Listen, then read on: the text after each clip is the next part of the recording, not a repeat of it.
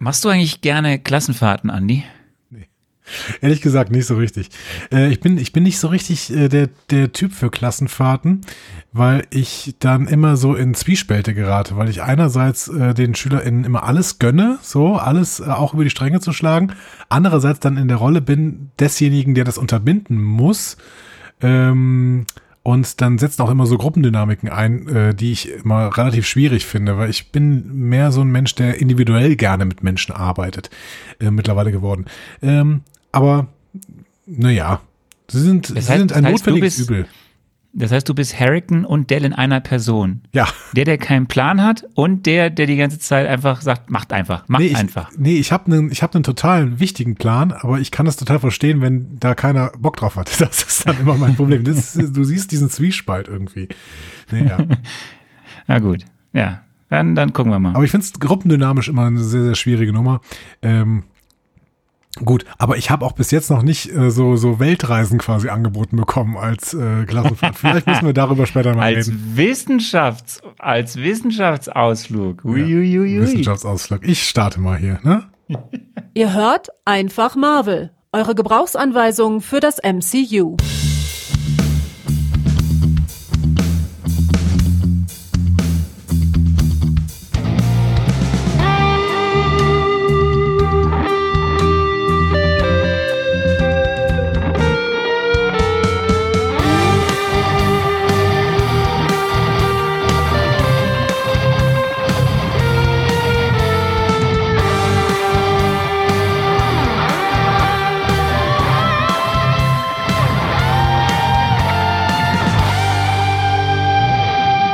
Herzlich willkommen zu Einfach Marvel, eurer Gebrauchsanweisung für das Marvel Cinematic Universe. Vielleicht muss ich mir für die vierte ähm, Phase mal etwas Neues überlegen.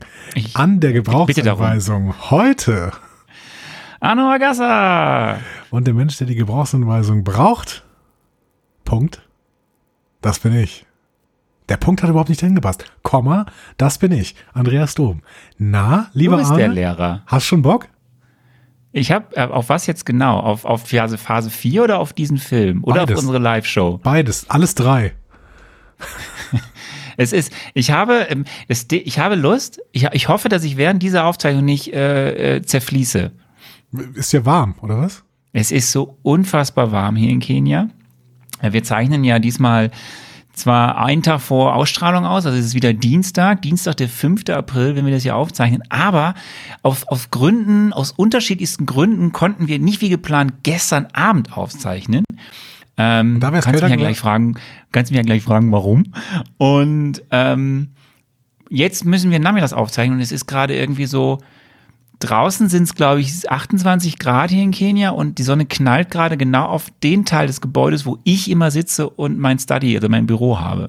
Ich muss Es ehrlich- ist sehr warm Ich muss gerade. ehrlicherweise noch ein bisschen überlegen, ob mich interessiert, warum wir gestern Abend nicht mehr aufnehmen konnten. Aber ich überlege gerade noch. Ich, ich habe heute, ich hab heute Morgen noch gekratzt, muss ich sagen. Ich habe die Scheiben freikratzen müssen. Bei euch irgendwas- oder so, ne? Nee, es schneit nicht mehr, aber es ist sehr, sehr kalt. Und du hast mir irgendwas von 28 Grad erzählt und deswegen weiß ich noch nicht so richtig, ob ich mich dafür interessiere. Aber Arne, was war denn gestern Abend? Gestern, eigentlich war ja gestern Ist ein Abend Affe auf die hab dir- Stromleitung gesprungen. Ich habe nein, nein, es ist aber eine andere interessante Geschichte. Ähm, ich habe dir, glaube ich, gestern irgendwann tagsüber gesagt, ich schaff's nicht, weil ich muss tanken. Genau, du musst Benzin holen, du musst zum Brunnen fahren und das Benzin da rausschöpfen und dann wie eine, wie Mhm. eine Wasserfrau es auf deinem Kopf zurücktragen. So, das wäre ja eigentlich kein Grund, dass wir nicht aufzeichnen. Natürlich nicht. Habe auch gesagt, ich bin stinksauer. Aber es gibt aktuell seit dem Wochenende in Kenia eine Benzin-Shortage. Ja? Also eine Öl-Shortage. D- d- So, das hat natürlich was ähm, ein bisschen mit, mit dem Krieg in der Ukraine zu tun, weil Ja. überall auf der Welt werden Dinge ja teurer. Ähm, und dann hat die kenianische Regierung hat sich gedacht, komm, liebe Leute, wir machen hier so einen Deckel, ja? Also ihr könnt jetzt tanken für maximal diesen Preis. Und das, was es aber am Weltmarkt eigentlich mehr kostet, geben wir dann den Petrol-Unternehmen da, ne? Also Okay. wie sie alle heißen. Jetzt hat es sich zugetragen, dass aber am Wochenende die aktuelle Charge dieser Differenz ausblieb. Also die Regierung hat nicht gezahlt. Das ist Okay. schlecht. Da haben sich jetzt die Tankstellenbetreiber gedacht, ja, nee, wenn ihr nicht zahlt und wir auch nicht teurer das Benzin verkaufen können und auf den Kosten sitzen bleiben, dann geben wir auch kein Benzin mehr raus. Okay. Du merkst, es ist eine vertrackte Situation. Es ist eine vertragte Situation, ja. Aber ist so, denn ist die Frage, wann zahlt Staat die Regierung? Pleite? Nein, aber das ist immer, das ist ja, ich will ja überhaupt nicht so gehen. Also, jetzt Besitzt ich China nicht den äh, nigerianischen Staat, äh, kenianischen Kenianischen, Staat? danke. Kenianischen, danke, ja. Ähm, sagen wir mal so, die Politik in Kenia ist nicht immer, Ah, wie soll ich sagen, wobei es ist ja auch in Deutschland auch nicht so. Also, sagen wir mal so, das, der gibt sich nicht viel. Ne? Also so intelligente Politik ist nicht immer an vorderster Front. Korruption ist dafür umso ausgeprägter und äh, manchmal sagt man halt Außenminister Dinge. sich doch ganz gut am Anfang dieses äh, Ukraine-Russland Ja, das ist sehr, richtig, sehr schön geäußert, oder? Hatte, hatte, hatte. Das war nicht der Außenminister, das war der UN-Botschafter. Ja. Aber ähm, sogar sagen wir mal so, meine Ke Kenia hat jetzt auch nicht sich mit Ruhm bekleckert in manchen Regionen hier in den angrenzenden Gebieten. Was- Wer denn wohl? Wer hat sich damit Ja. rumgekleckert? Aber de facto ist halt, dass anscheinend aus irgendwelchen Gründen die kenianische Regierung jetzt das, was sie zugesagt hat, in der letzten Tranche nicht gemacht hat. Und jetzt ist die Frage, wann, also in den, in den in Zeitungen, und die sind meistens gehören sie halt dann doch irgendwie dann doch irgendwelchen Menschen, die der Regierung nahestehen, ähm, stand jetzt, da gab es einen Fehler, also einen, was, was irgendein Buchungsfehler. Buchungsfehler. Ja. Jetzt hoffen wir mal, dass man diesen schnell beheben kann, diesen Buchungsfehler, damit man eben dann auch wieder gut tanken kann und nicht so äh, gucken muss, wer denn gerade vielleicht doch mal netterweise ein bisschen Sprit anbietet. Ich habe noch eine Frage, die nicht zwingend damit zu tun hat. Arne, kannst du reiten?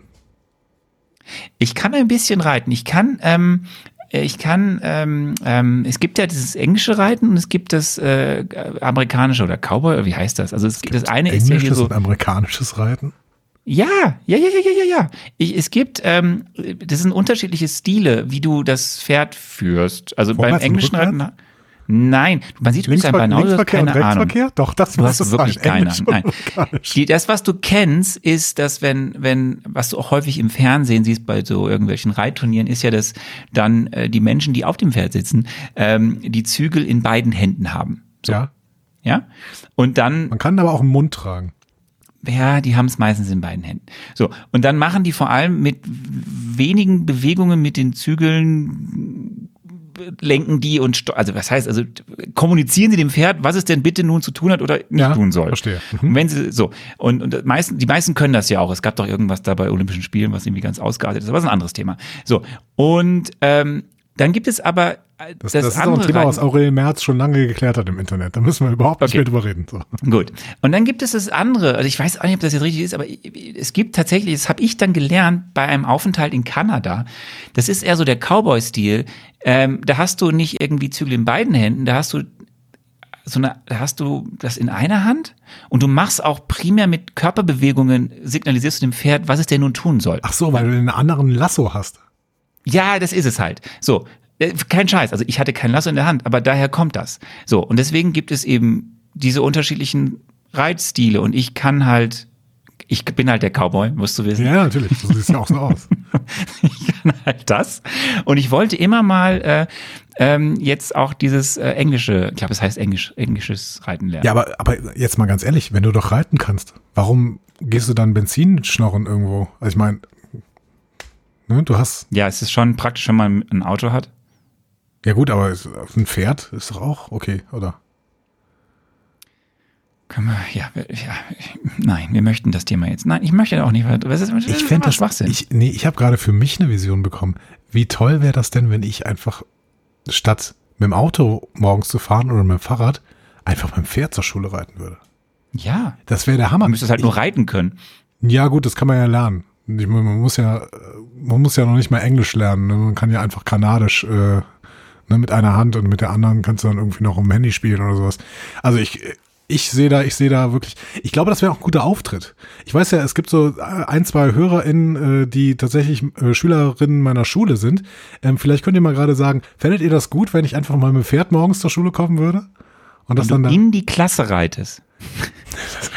das wäre noch besser. Ich hätte, ich und dann die ganze Zeit während des Unterrichts auf dem Pferd sitzen bleibt. Da müssen wir aber gucken, dass die Maskenpflicht äh, nicht wieder in Kraft tritt, weil ansonsten, ich weiß nicht, ob Pferde so eine Maske tragen können.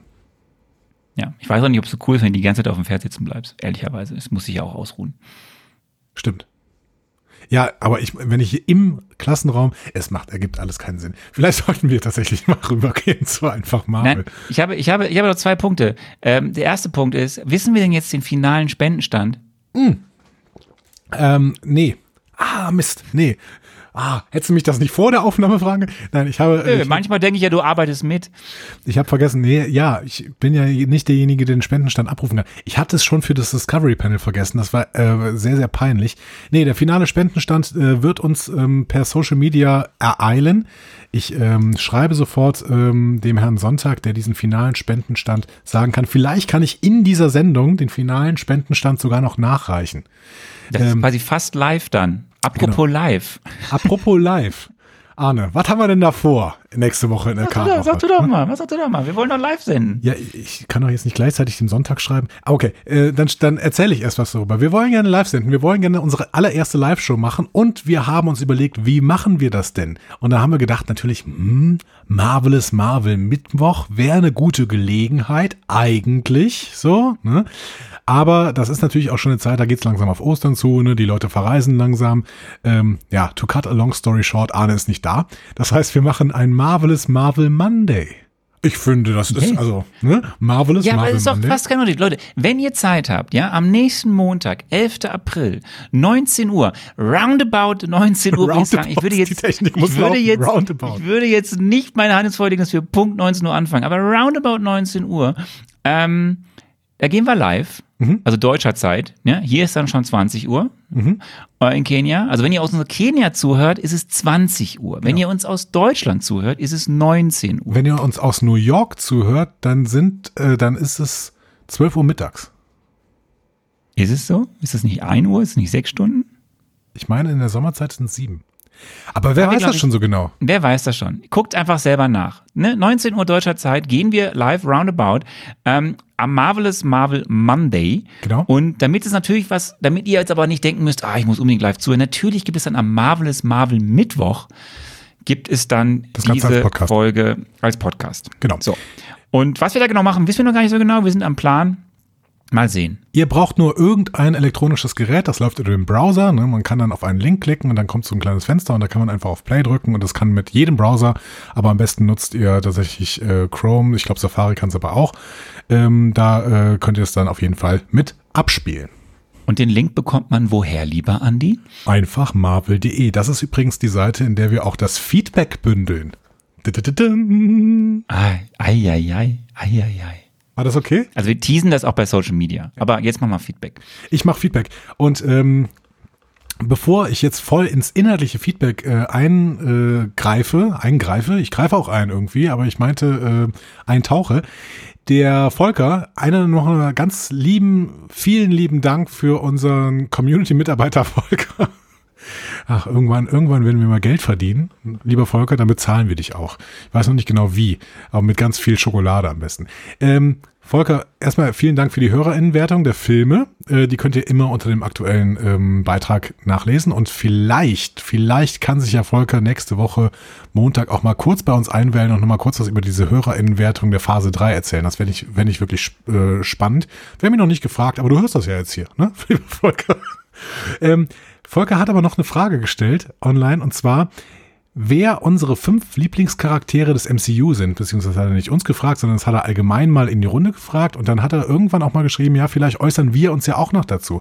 Und ähm, naja gut, wir haben jetzt hier drei Phasen gesehen, den Spider-Man beziehen wir noch nicht mit ein, aber ähm, ich habe sie ganz klar. Soll, hast du sie auch? Nee, ich hab's denn nicht. Okay, also ich sag schon mal Nick Fury, Justin Hammer, Whiplash, Thanos und Ronan der Müllsack. Das sind meine fünf Sind das- Lieblingscharaktere. Das, Das ist doch voll die Verarsche. gut, okay, stimmt nicht. Aber ich habe mir wirklich, ich habe mir wirklich eine äh, Top 5 äh, gebildet. Willst du sie hören? ja, bitte. Okay.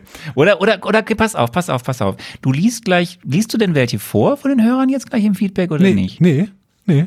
Nee, pass auf, ich würde eher sagen, das ist jetzt so ein richtig schöner Teaser. Mhm. Das erfahrt ihr auch in der Live-Show. Aber ich habe doch jetzt extra die fünf vorbereitet. Ja, ich aber nicht und deswegen erfahren wir das alles erst in der Live-Show. Na gut, okay, ich lasse mich drauf ein. Dann gehe ich aber auf andere Sachen im Feedback ein. Unter anderem nämlich hat geschrieben Alja Fitzsimmons, ich glaube zum ersten Mal, äh, schrieb, lieber Andi, Minus mal Minus ergibt sehr wohl Plus, da hat wohl jemand in Mathe nicht aufgepasst. Dazu wollte ich sagen, ich habe beim letzten Mal gesagt, Minus mal Minus ergibt nicht immer Plus. Ich bin mir schon den groben Regeln der ähm, Punkt und äh, Du bist halt Strichrechnung. Theologie und Philo äh, Philosophielehrer. Ich, Ein Mathelehrer. ich hatte Mathe-Leistungskurs und habe ihn mit sehr, sehr vielen Punkten abgeschlossen. Ähm, aber ansonsten schreibt Geil. Alger Fitzsimmons auch noch, ich kann an ihn nur zustimmen, das war definitiv eine der dümmsten Spekulationen, die er je gemacht hat. Nick Fury und Maria Hill hat er gleich ganz weggelassen. Ein paar Infos von Arne wären sicher hilfreich gewesen. Ja, hilfreich, weiß, man, weiß ich nicht, aber vielleicht, ja, also ganz ohne war tatsächlich ein bisschen schwierig bei diesem Film. Gut. Ähm, Dina, Mach mal einen Test, ne? ja, es war ein Test. Und, ähm, Den hast hab- du nicht bestanden. Nee, aber ich glaube, ich hätte ihn mit Hilfe auch nicht bestanden. Deswegen weiß ich nicht. Ich weiß nicht, wenn ich dir ein bisschen was über Mysterio erzählt hätte, was ich heute ja an einer Stelle mal tun werde, Ich wie mich. jetzt in den Comics so ist, Ich freue mich. ähm, dann hättest du vielleicht ein bisschen mehr ahnen können. Wer weiß. Diener des geheimen Feuers schrieb dazu, Käfer-Emoji. Ich hatte beim letzten Mal gesagt, wenn dir keine Spinne geben kann, gibt einen Käfer. Ähm, ich weiß ja schon, Nick Fury ist nicht gerade dein Lieblingscharakter, aber du hättest ihn ja irgendwie in die Spekulation einbauen können. So war es leider nicht. Und dazu möchte ich sagen, mal sehen, ob Nick Fury durch diesen Film mein Lieblingscharakter geworden ist. Wir werden sehen. Mal sehen. Also, ich halt hätte es jetzt auch nicht geglaubt. Komisch. Hm, Gut. Äh, Van der Fietz schrieb noch, ähm, Hallo zusammen. Tja, ein überschaubares Marvel Mezzo, so wie Andy der Ochse das bereits selbst erkannt hat. Ochse? Wo kam das denn her? So. ähm, ich gebe einen von fünf Stimmen, Spinnen, denn zumindest hat er folgerichtig erkannt, dass zwischen Peter und MJ was Romantisches laufen wird. Ich habe ja meine, äh, meine Spekulation. Ich, hätte- ich hätte es viel lustiger geschrieben, wenn er, viel lustiger gefunden, wenn er geschrieben hätte, zumindest hat er erkannt, dass Spider-Man mitspielt. Auch das, ich ich habe ja meinen Spekulatius zusammengeschnitten. Ich finde, da ist so ein bisschen was sogar drin. Also wir werden das ja gleich hören. Mal gucken, mal gucken, was ihr dann äh, im Nachhinein jetzt dazu sagt. Ähm, Sven schrieb noch dazu. Ähm, bei mir ist es schon was her, dass ich den Film mit der Spinne gesehen habe, aber ich meine, es war ein völlig anderer als den, den Andi vorher gesagt hat. Daher leider nur ein Käfer und eine kleine Wäschespinne von mir. Ja, das ist auch nicht so schlecht. Ne? So eine kleine Wäschespinne, ne? die ist ganz gut. Und ähm, Tina hat da so ein bisschen auch noch äh, so eine Frage an dich mit eingebaut. Sagte, ich bin ehrlich gesagt verwirrt. Bekommt Andy jetzt gar keine Hilfe mehr in Form von Hintergründen aus den Comics oder wie bei Endgame vom Trailer? War das in den vorherigen Marvel Metzos auch schon mal so? Ähm, es war tatsächlich schon mal so ähnlich, dass wir oder dass ich dir bei den Filmen, wo dann der zweite oder der dritte Teil war, ne, nehmen wir mal ähm, Cap 2, Winter Soldier oder so, Ja. habe ich dir natürlich nicht mehr viel über die Figur an sich genannt etc. pp. Und was hätte ich dir in diesem Film als also das, das ich habe mir das dann überlegt, wenn ich dir viele Tipps gegeben hätte. Ich habe gerade gesagt, wenn ihr wenn ich dir viel zu Mysterio erzählt hätte ähm, als Hauptantagonist, ja, dann hättest du in deinen besseren Marvel-Met-Folgen natürlich sehr viel Rückschlüsse auf diesen Film ziehen können. So, ähm, aber es gab ja, also ich konnte ja nicht viel zu Spider-Man erzählen. Wir haben, wir haben ja sehr ausführlich über die Figur Spider-Man und die anderen Figuren drumherum im Ja. Homecoming gesprochen. Also es, ich hätte dir gar nicht so viel erzählen können. Ja, das Problem war natürlich auch, dass Endgame dazwischen lag und man natürlich nicht so richtig weiß, wer von dieser Truppe rund um Spider-Man irgendwie fünf Jahre weg war und wer nicht. Deswegen war das natürlich für mich so ein bisschen ähm, schwierig. Aber Tina sagt auch noch weiter, eine halbe Spinne gibt's grundsätzlich äh, großzügig von mir für das intuitive Erkennen von Venedig, auch wenn du hinterher nicht mehr sicher warst. Es ist aber auch schwierig, weil Venedig da in diesem ähm, Plakat tatsächlich falsch dargestellt worden ist. Der Markusplatz ähm, ist ich glaube, es ist der Markusplatz, der ist auf jeden Fall hier jetzt Wasser.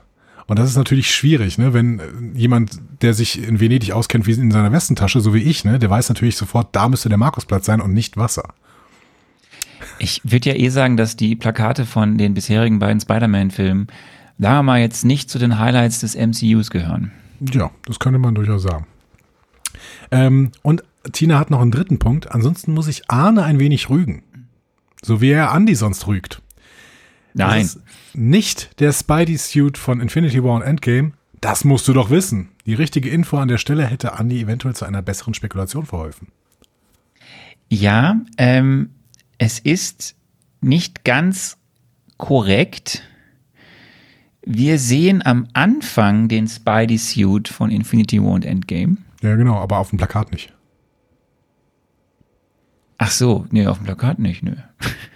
Und das Ja, aber wieso? Hättest du selber, hättest du das selber erkennen können. Ich habe ja gefragt, ich habe doch gesagt, das ist ein anderer Suit und dann meinst du, nee, das ist derselbe.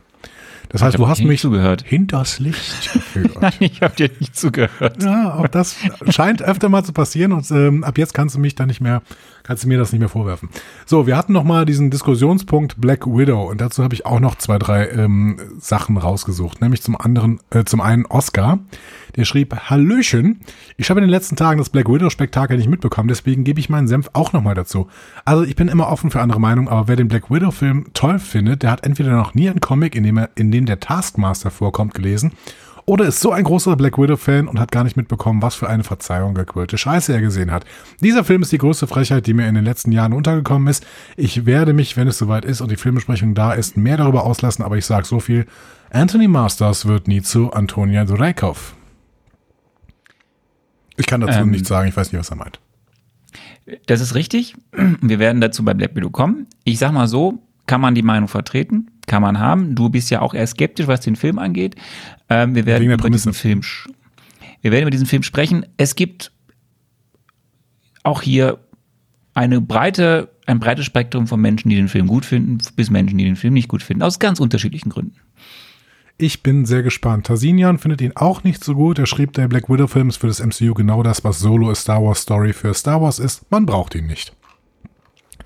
Ähm, und auch Volker hatte dazu noch eine Meinung. Er meinte ähm, dann die Black Widow-Diskussion, ob es gut ist, dass Natascha sich geopfert hat, statt ein Mann und Hawkeye damit ruhig mal leben kann. Fand ich super. Für mich war es in der Szene egal, denn keiner von beiden hätte es verdient und jeder Tod äh, hätte, mich hätte mich getroffen. Aber dann schoss es mir durch den Kopf. Ich muss Endgame unbedingt nochmal sehen, denn ich weiß zum Beispiel nicht mehr, ob Clint sie losließ oder Natascha sich losgeschnitten hat. Etwas zu opfern, das man liebt, würde doch nur äh, passen, klappen, wenn man Thanos-mäßig seine Liebste über die Klippe schmeißt und nicht sich opfert, damit der Best Buddy den Stein bekommt. Und das finde ich ein interessanter Gedanke. Ich denke jetzt im Nachhinein die ganze Zeit drüber nach, ob das jemals auf diesem Planeten überhaupt hieß, dass man seinen Liebsten opfern muss. Und ich meine, Red Skull hat doch immer nur gesagt, eine Seele für eine Seele, oder? Eine Seele für eine Seele, die einem nahe steht. Also ich glaube, er hat schon irgendwie dann schon den Bezug zur Person bezogen. Aber aktives Opfern muss wahrscheinlich nicht sein, ne? Weil das hätte ja tatsächlich, Natascha hat sich ja selber quasi in die. Das hat Red Sky ja nicht gesehen, weil äh, er konnte ja nicht über die Klippe, Klippe gucken. Das heißt, Red Skull äh, entscheidet das, oder was? Nein, ich weiß es doch Ist auch der der nicht. Weise vom Gipfel wie bei Asterix mit den. Äh, so. Ja, ich, ich glaube, der macht einfach nur, der sagt seinen, seinen Text da auf und irgendwie die höhere Macht des Infinity Stones entscheidet dann über, über Sieg oder Niederlage. Nun gut, das sei an dieser Stelle akzeptiert, möchte ich sagen. Ja, wir müssen da, das Schöne ist, es wird wahrscheinlich erstmal nicht mehr vorkommen. ist vorbei. Es ist eigentlich schade, weil Red Skull. Red Skull sitzt da jetzt wahrscheinlich für die nächsten sieben Phasen einfach da weiter rum und wartet darauf, dass nochmal jemand vorbeikommt und eine Seele will. Oder äh, den Stein will oder sowas. Tja, Blöd, ne? tja, tja. Ähm, lieber Arne, auch wenn ich deinen Plan auseinander, äh, äh, boah, durcheinander gebracht habe, wie wär's denn, wenn uns jetzt was, ein paar Neuigkeiten über das MCU erzählst? es gibt ein paar Neuigkeiten, weil ich ja letztes Mal so schlecht vorbereitet war, weil ich keine Zeit hatte. Wegen Auch dafür wurdest du kritisiert übrigens. Das stimmt nicht. Es wurde, es wurde verständnisvoll aufgenommen. Es wurde dann ein Hinweis gegeben, dass ich auch hätte noch ein bisschen was zu. Das kommt ja jetzt. Ich werde es heute erzählen. Ja, ich, ich, du, Wer ich höre denn? zu. Ich weiß nicht, irgendwer Ja. hat's im, äh, im, im, im Blog geschrieben. Äh, hoffentlich hat der Arne bald mal wieder Zeit, dann verpasst er auch keine News mehr. Es, war, es klang freundlicher, muss ich ganz ehrlich sagen, als wie, wie es jetzt aus deinem Mund klingt. Ähm, Ich muss übrigens haben- so, so, so, so ein äh, Trailer sehen für irgendeine so Serie, weil jedes Mal, wenn ich auf Disney Plus mir irgendwas angucke, kommt so ein Trailer für irgendeine so Serie mit, äh, mit so einem äh, Typen, der von einem Ritter besessen ist. Ja, ich weiß, war Moon Knight. Den Trailer habe ich schon Ja. 20 Mal gesehen jetzt, glaube ich. ja, freu dich. Den besprechen wir irgendwann im Herbst, wenn wir bis dahin dann durch sind. Wer weiß? Wer weiß? Mit, den, mit, dem, mit dem Jahr 2021. Aber wir sind jetzt hier bei den MCU News und wir machen einen ganz kurzen, verspäteten Rückblick auf die Oscar-Verleihung. Ähm, pass auf, Riesengag. Im MCU gibt's den Snap, bei den Oscars gibt's den Slap. Uh. Ja, das ist tatsächlich so ziemlich das Einzige, was groß von der Oscar-Verleihung hängen geblieben, worden- hängen geblieben ist. Ne? Ja, ähm, und was auch groß hängen geblieben ist, ist kein Oscar fürs MCU. Ähm, die Academy, es gab ja diverse äh, Oscar-Nominierungen, was heißt diverse? Ich glaube, es gab zwei in so Werkskategorien, ne, Visual Effects und so für ähm, Shang-Chi, Shang-Chi und für Spider-Man No Way Home haben sie beide nicht gekriegt. Ähm, und dann wurde ja extra in diesem Jahr, diese, diese Verleihung war ja eh komisch, allein schon wegen Will Smith. Ähm, aber dann wurde extra in diesem Jahr äh, ein Publikumsvoting Twitter-Kategorie-Ding eingeführt. So, man konnte also seinen Lieblingsfilm bestimmen per Twitter, aber auch nur in Amerika und den Cheer-worthy Moment, also wo man am lautesten aufgeschrien hat im Kino. So. Das erinnert mich so, irgendwie an Film. MTV Movie, Movie Awards. Ja, ich also Anbiederung an die Fans und dann auch irgendwie so schräg und schlecht. Und das Problem ist, dass dieses äh, Publikumsvoting halt auch relativ wenige Regeln hatte. Das heißt, wenn du eine Klickarmee hinter dir hast, hast du gute Chancen gehabt zu gewinnen. Das ist Zack Snyder wiederum gelungen, weil man ist, man weiß, dass die Fans von Zack Snyder ähm, sehr, sehr, sehr eifrig sind, äh, Dinge von ihm nach oben zu pushen. So, und deswegen hat am Ende ja auch in diesen beiden Kategorien, die man ja unter der Hand extra für No Way Home eingeführt hat, weil man diesen Film ja eigentlich nicht links liegen lassen wollte, hat am Ende aber eben nicht Nowhere Home in einen dieser beiden Kategorien gewonnen, sondern in beiden Kategorien hat Zack Snyder gewonnen. Einmal mit Army of the Dead und einmal mit Justice League. Herzlichen Glückwunsch, lieber äh, Zacharias Schneider. So, du kennst Zack Snyder? Ja. Okay. Ja, ich, äh, Zack Snyder ähm, hat Filme gemacht, Superman, Dingsy und so. Ne? Ja, verstehe. Lassen wir es so im Raum stehen. Das glaube ich, Ähm, ist glaube ich hier das andere äh, Comic-Universum, ne? DC zum DCEU. Beispiel, ja. DCEU. Jetzt, jetzt kommen wir zum, jetzt kommen wir noch zu einem anderen Universum, äh, ähm, nämlich eben zu dem besagten Spider-Universe. Ne? Also neben dem äh, Spider-Man MCU-Typen Peter Parker, den sich ja äh, Sony und Disney teilen, gibt es ja dann noch die Figuren, die allein bei Sony liegen und da baut ja gerade mit Venom zum Beispiel Sony eben auch so ein kleines Universum auf und jetzt kam ja ein neuer Film namens Morbius. Können wir das nicht So. einfach besprechen, dieses Spider-Verse? Nein, weil es ist so schlecht und Morbius ist tatsächlich aktuell der mit Abstand schlechteste Film nach offiziellen Kritiken, was man so auf den Portalen liest, den es bisher je von zu einem Marvel-Film gab. Ist das Jared Leto? nicht? Ja, genau. Okay. So, also vernichtendste Kritiken und wirklich ähm, die mit Abstand schlechtesten Bewertungen, die es je für einen Marvel-Film gab. So, dann gehen wir weiter. Wir gehen zu Moon Knight, die Serie, die du gerade äh, angesprochen hast, wo du immer die, die Trailer anschauen musst. Aktuell. Äh, avanciert im Gegensatz zu Morbius zum Kritikerliebling, schon nach der ersten Folge. Jetzt muss man sehen, ob das, das Niveau gehalten ne, wird. Äh, es sind ja, gut, sechs Folgen, die da. Niemand liebt, äh, also niemand wird von den Kritikern so geliebt wie äh, Oscar Isaac, ne? Der ist ja wirklich der, der Kritikerliebling seit, seit ungefähr sieben, acht Jahren. Lieben alle KritikerInnen Oscar Isaac. ich, ich sag mal so, Oscar Isaac ist auf jeden Fall eine Wucht. So, mehr sage ich nicht, aber Oscar Isaac, ich habe die erste Folge gesehen, Oscar Isaac ist schon cool. Glaube ich. Jake Gyllenhaal ist So. auch cool. Toller Ähm, Schauspieler. eine interessante, Sache, wir haben uns ja gefragt, äh, was die wieder eigentlich geratet ist. Also ab wie viel Jahren darf man das eigentlich gucken? So, dann war ja so, ah, ist ja vielleicht sogar erst ab äh, in Amerika irgendwie erst äh, ab, ab, ab, ab, ab 18 oder so, ähm, wie die, wie die, ne, deine Street Avengers, die von Netflix jetzt zu Disney Plus gewandert sind, zumindest in manchen Ländern. Ähm, nee, der Film ist in, äh, der, diese Serie ist äh, geratet TV 14, TV 14, also nichts für Menschen unter 14, so wie aber eigentlich alle bisherigen Marvel Disney Plus Serien. Das heißt in Deutschland ab Platz. 12. In Deutschland aber 12. Ähm, jetzt kommt der Punkt, der mir letzte Woche um die Ohren gehauen wurde, dass ich das nicht erwähnt hatte in den News. Ähm, Marvel geht ein neues Projekt an. Es ist ja nicht so, dass es nicht viele andere Projekte angegangen werden.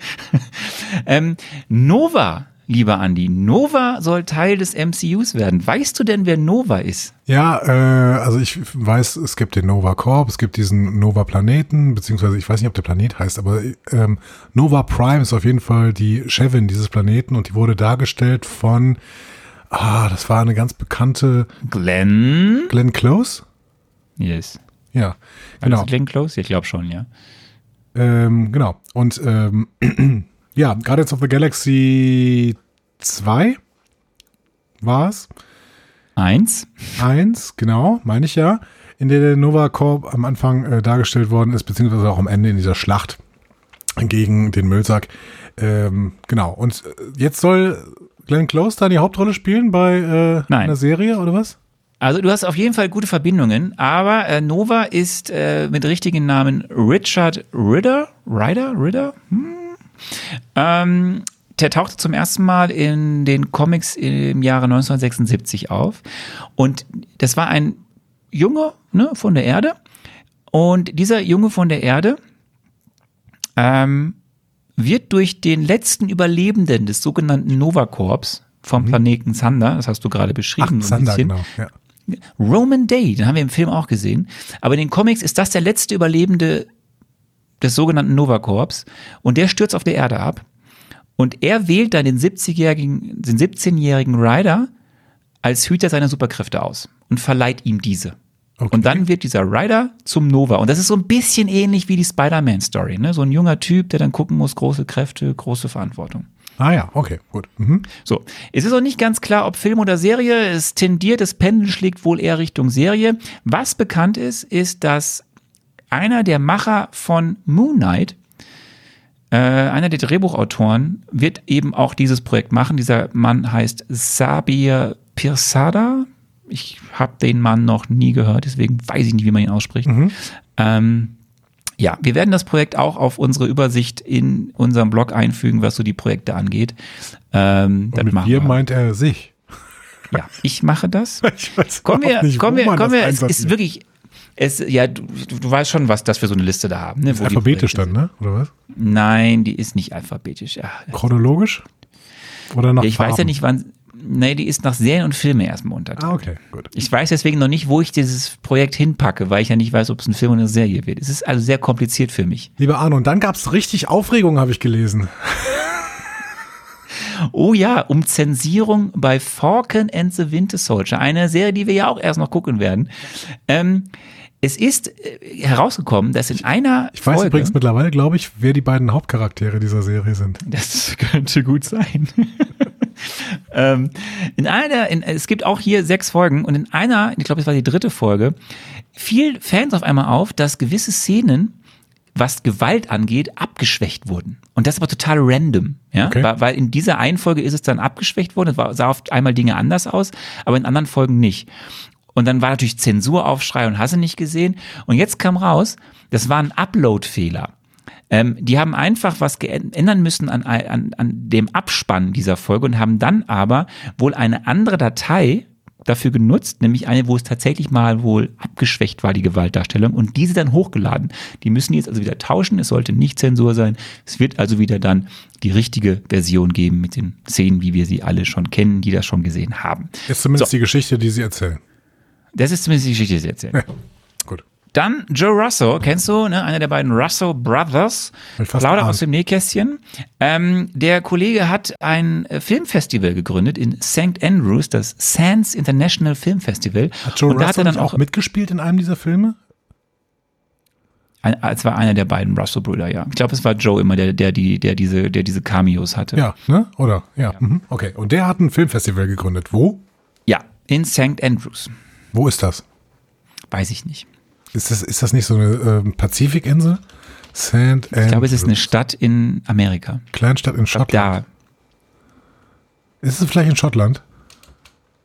Ich habe mich nicht weiter, ich, es geht mir ja mehr um die Aussagen, die der Ja, Kollege gemacht hat. Nicht, ich suche St. Andrews in North Carolina. Siehst du? Ähm, genau, und da äh, hat er ein Filmfestival gegründet. Und was will das denn, dieses Filmfestival? Ich möchte ja gar nicht über dieses Filmfestival dir so, irgendwas Entschuldigung. erzählen. Ich möchte dir ja was über ein Interview erzählen, was er auf diesem Filmfestival gegeben Ah, ich hat. verstehe. Mhm. Ja, ein Live-Gespräch. Und da hat er zwei Sachen erzählt. Das eine ist, ähm, wir haben ganz häufig hier erzählt, dass wir nicht so genau immer wissen, wie teuer jetzt die Filme eigentlich sind. Und vor allem, es gab immer eine große Preisspanne, wie teuer war jetzt wohl Infinity War und Endgame. Und Joe Russo hat erzählt, auf diesem Interview oder in diesem Interview, dass alle Sachen, die bisher so kolportiert wurden, nicht stimmen. So, und er sagt, zusammen haben beide Filme über eine Milliarde Produktionskosten gehabt. Also die Produktion hat über eine Milliarde gekostet. Okay, und das, Das meiste ist davon aber wahrscheinlich Gagen für die Schau SchauspielerInnen, ne? das ist ja egal. Aber ähm, quasi, wenn du jetzt sagst, beide Filme haben jetzt mal Pi mal Daumen 500 Millionen äh, Dollar gekostet, dann sind das natürlich die teuersten Filme aller Zeiten, die hier produziert Ja, wurden. klar. Punkt. Ähm, was natürlich bei einem Einspielergebnis von knapp 5 Milliarden US-Dollar, wenn man beide Filme zusammenrechnet, am Ende den Braten auch nicht mehr fett macht. Ähm, dann, und das ist lustiger eigentlich, hat er gesagt so, dann wurde er angesprochen auf den Masterplan von Kevin Feige, Feige und hat er gesagt, ja, also Kevin Feige hat auf jeden Fall gute Ideen, aber einen Masterplan haben die bei Marvel nicht. So, hat er einfach so im Raum stehen lassen. Irgendwo liegt die Wahrheit, ich weiß es nicht. So, wir kommen zum letzten Thema der MCU News. Und ähm, das ist ein bisschen blödes und ein ernstes Thema. Äh, und im Zentrum dieses äh, Themas steht Bob Chapek. Bob Chapek, äh, seines Zeichen der Disney-Chef, ne, nach Bob Iger. Ähm, und der gerät gerade zwischen die Fronten, nämlich einmal zwischen konservativen Kräften in Amerika und zwischen progressiven Kräften in Amerika. Und es geht bei all dem um das Don't Say Gay Gesetz in Florida. Das ist das, hat- das Kritiker nennen das so. Ne, es geht Ja. dabei. Du weißt, kennst das? Ja, also ich kenne das Gesetz speziell jetzt nicht, aber ich kenne die Diskussion, die es in Florida gerade zurzeit sehr, sehr stark gibt. Der äh, Governor von Florida ist Ron DeSantis, äh, erzkonservativer Republikaner und äh, grundsätzlich versucht sich die Politik Floridas immer mehr gegen den Zeitgeist zu wehren. Der Zeitgeist, Gegen der, Wokeness. Genau, gegen Wokeness als Kampfbegriff an dieser Stelle, also gegen den Zeitgeist, der einfach eine liberale Gesellschaft äh, fordert, weil es einfach verdammt nochmal 2022 ist. Und deswegen ähm, gibt es immer mehr Sachen, die irgendwie zumindest auf einer Liste landen, die vielleicht in Florida verboten werden sollen. Ähm, ich weiß es gerade so, ich habe das gerade so präsent, weil ähm, Florida auch damit spielt, äh, Star Trek Discovery zu verbieten, weil es ihnen zu woke ist. Genau. Es ist ein Gesetz, was mittlerweile äh, nicht nur irgendwie angedacht ist, sondern es ist durch, es ist beschlossen worden. Ähm, du darfst in Schulen bis zur dritten Klasse nicht mehr Themen zur sexuellen Orientierung oder Geschlechteridentität thematisieren. Du darfst also darüber nicht mal drüber sprechen. Und auch in den älteren Klassen, in den höheren Klassen, darfst du diese Themen nur sehr vorsichtig ansprechen.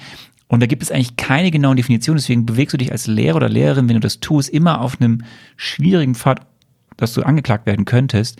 Nämlich du sollst es so machen, dass es angemessen ist zum Alter. So. Also sie verbieten quasi in Schulen, in der Bildung über LGBTQ, über sexuelle Orientierung, über Transgender etc. zu sprechen. So, das ist Ja. verboten in Wir hatten, ja, wir hatten ja mit ähm, Sarah schon mal drüber gesprochen, über diese Probleme, die teilweise das amerikanische Bildungssystem dabei hat. Darin hat auch, dass es keine so richtig oberste Schulaufsicht gibt und sowas. Genau, also ähm, wir sehen hier, auch hier kommen wieder Probleme an dieser Stelle durch. So, das Ding ist, was hat das Ganze jetzt mit Disney zu tun? Und wir reden ja vor allem über Disney und wegen, weil Marvel gehört zu Disney und wir haben diverse Mal schon über Herrn Chapek gesprochen. Chapek, weil äh, das Ganze, er hatte ja auch so eine bisschen unrühmliche Rolle in dem ganzen Drama rund um Klage gegen ähm, oder die Klage von Scarlett Johansson gegen Disney, weil er da auch nicht so viel gemacht hat. Ähm, so, und hier hatte, bei in dieser ganzen Sache, der Geschichte, die da in Florida passiert ist, hat er versucht, keine Stellung zu beziehen, also das nichts dazu zu sagen. So. Rumgemerkt. Als, und das Ding ist deswegen interessant, weil Disney nun mal einer der größten Arbeitgeber wegen Disney World in Florida ist. Und ähm, das ist übrigens etwas, was Bob Iger, der vorherige CEO, so nie gemacht hätte. Der war extrem politisch und hat sich immer wieder einge, also eingeklinkt in solche Debatten. Das fiel ihm ziemlich auf die Füße, erstmal von seinen eigenen Angestellten und von liberalen und progressiven Kräften, die dann eben gegen ihn gewettert haben, gegen Disney gewettert haben und so. Und dann macht er halt eine Kehrtwendung, bezieht jetzt Stellung, bezieht Extremstellung. Und dann gab es übrigens auch so, ähm, dann sah man immer so äh, auch ähm, so Banner bei Twitter oder irgendwo bei Veröf so Veröffentlichungen, wo sie sich genau für die Rechte eingesetzt haben und auch das Gesetz in Florida kritisiert haben. Und jetzt wird halt äh, Herr Schepek und Disney quasi äh, Staatsfeind Nummer eins für äh, die konservativen Kräfte in Amerika. Disney goes woke heißt es da immer und die machen richtig, richtig, ähm, ähm, ja, richtig Front gegen ihn vor allem. Und ja, es ist, es ist sehr interessant. Ähm, es gab dann so Sachen, dass man sich eben, es geht in Amerika aktuell wo gar nicht mehr, dass man sich nicht mehr positioniert. Du musst dich, du kannst nicht in der Mitte sein und nichts tun. Du musst dich irgendwie positionieren, weil wenn du es nicht tust, hassen dich beide Seiten. Und wenn du es tust, hast dich halt eine von beiden Seiten in diesem polarisierten Land. Und das ist halt alles sehr, sehr spannend. Und Wäre ein Thema für einen eigenen Podcast, aber ich glaube auch, man kann sich da nicht, nicht positionieren. Ich glaube, in dem Moment, wo du handelst, handelst du politisch. Das heißt, du musst äh, an dieser Stelle auch eine klare Position beziehen und kann sich da nicht zurückhalten. Aber das wäre ein Thema für einen eigenen Podcast, ja ja, ich erzähle das nur, wir hatten halt äh, über äh, diesen CEO schon häufiger gesprochen. Äh, interessant ist jetzt einfach, dass Disney alle Parteispenden in Florida einstellt. Für die, die haben bisher auch die Republikaner mhm. unterstützt. Genauso wie Demokraten, aber das machen halt alle Unternehmen, aber jetzt stellen sie es ein. Und dass sie halt jetzt ähm, bei dieser Linie bleiben. Und es ist noch nicht ganz klar, was das eigentlich dann heißt, wie jetzt versuchen werden, die Politiker gegen Disney World zum Beispiel zu schießen oder nicht, weil es nun mal in Florida liegt.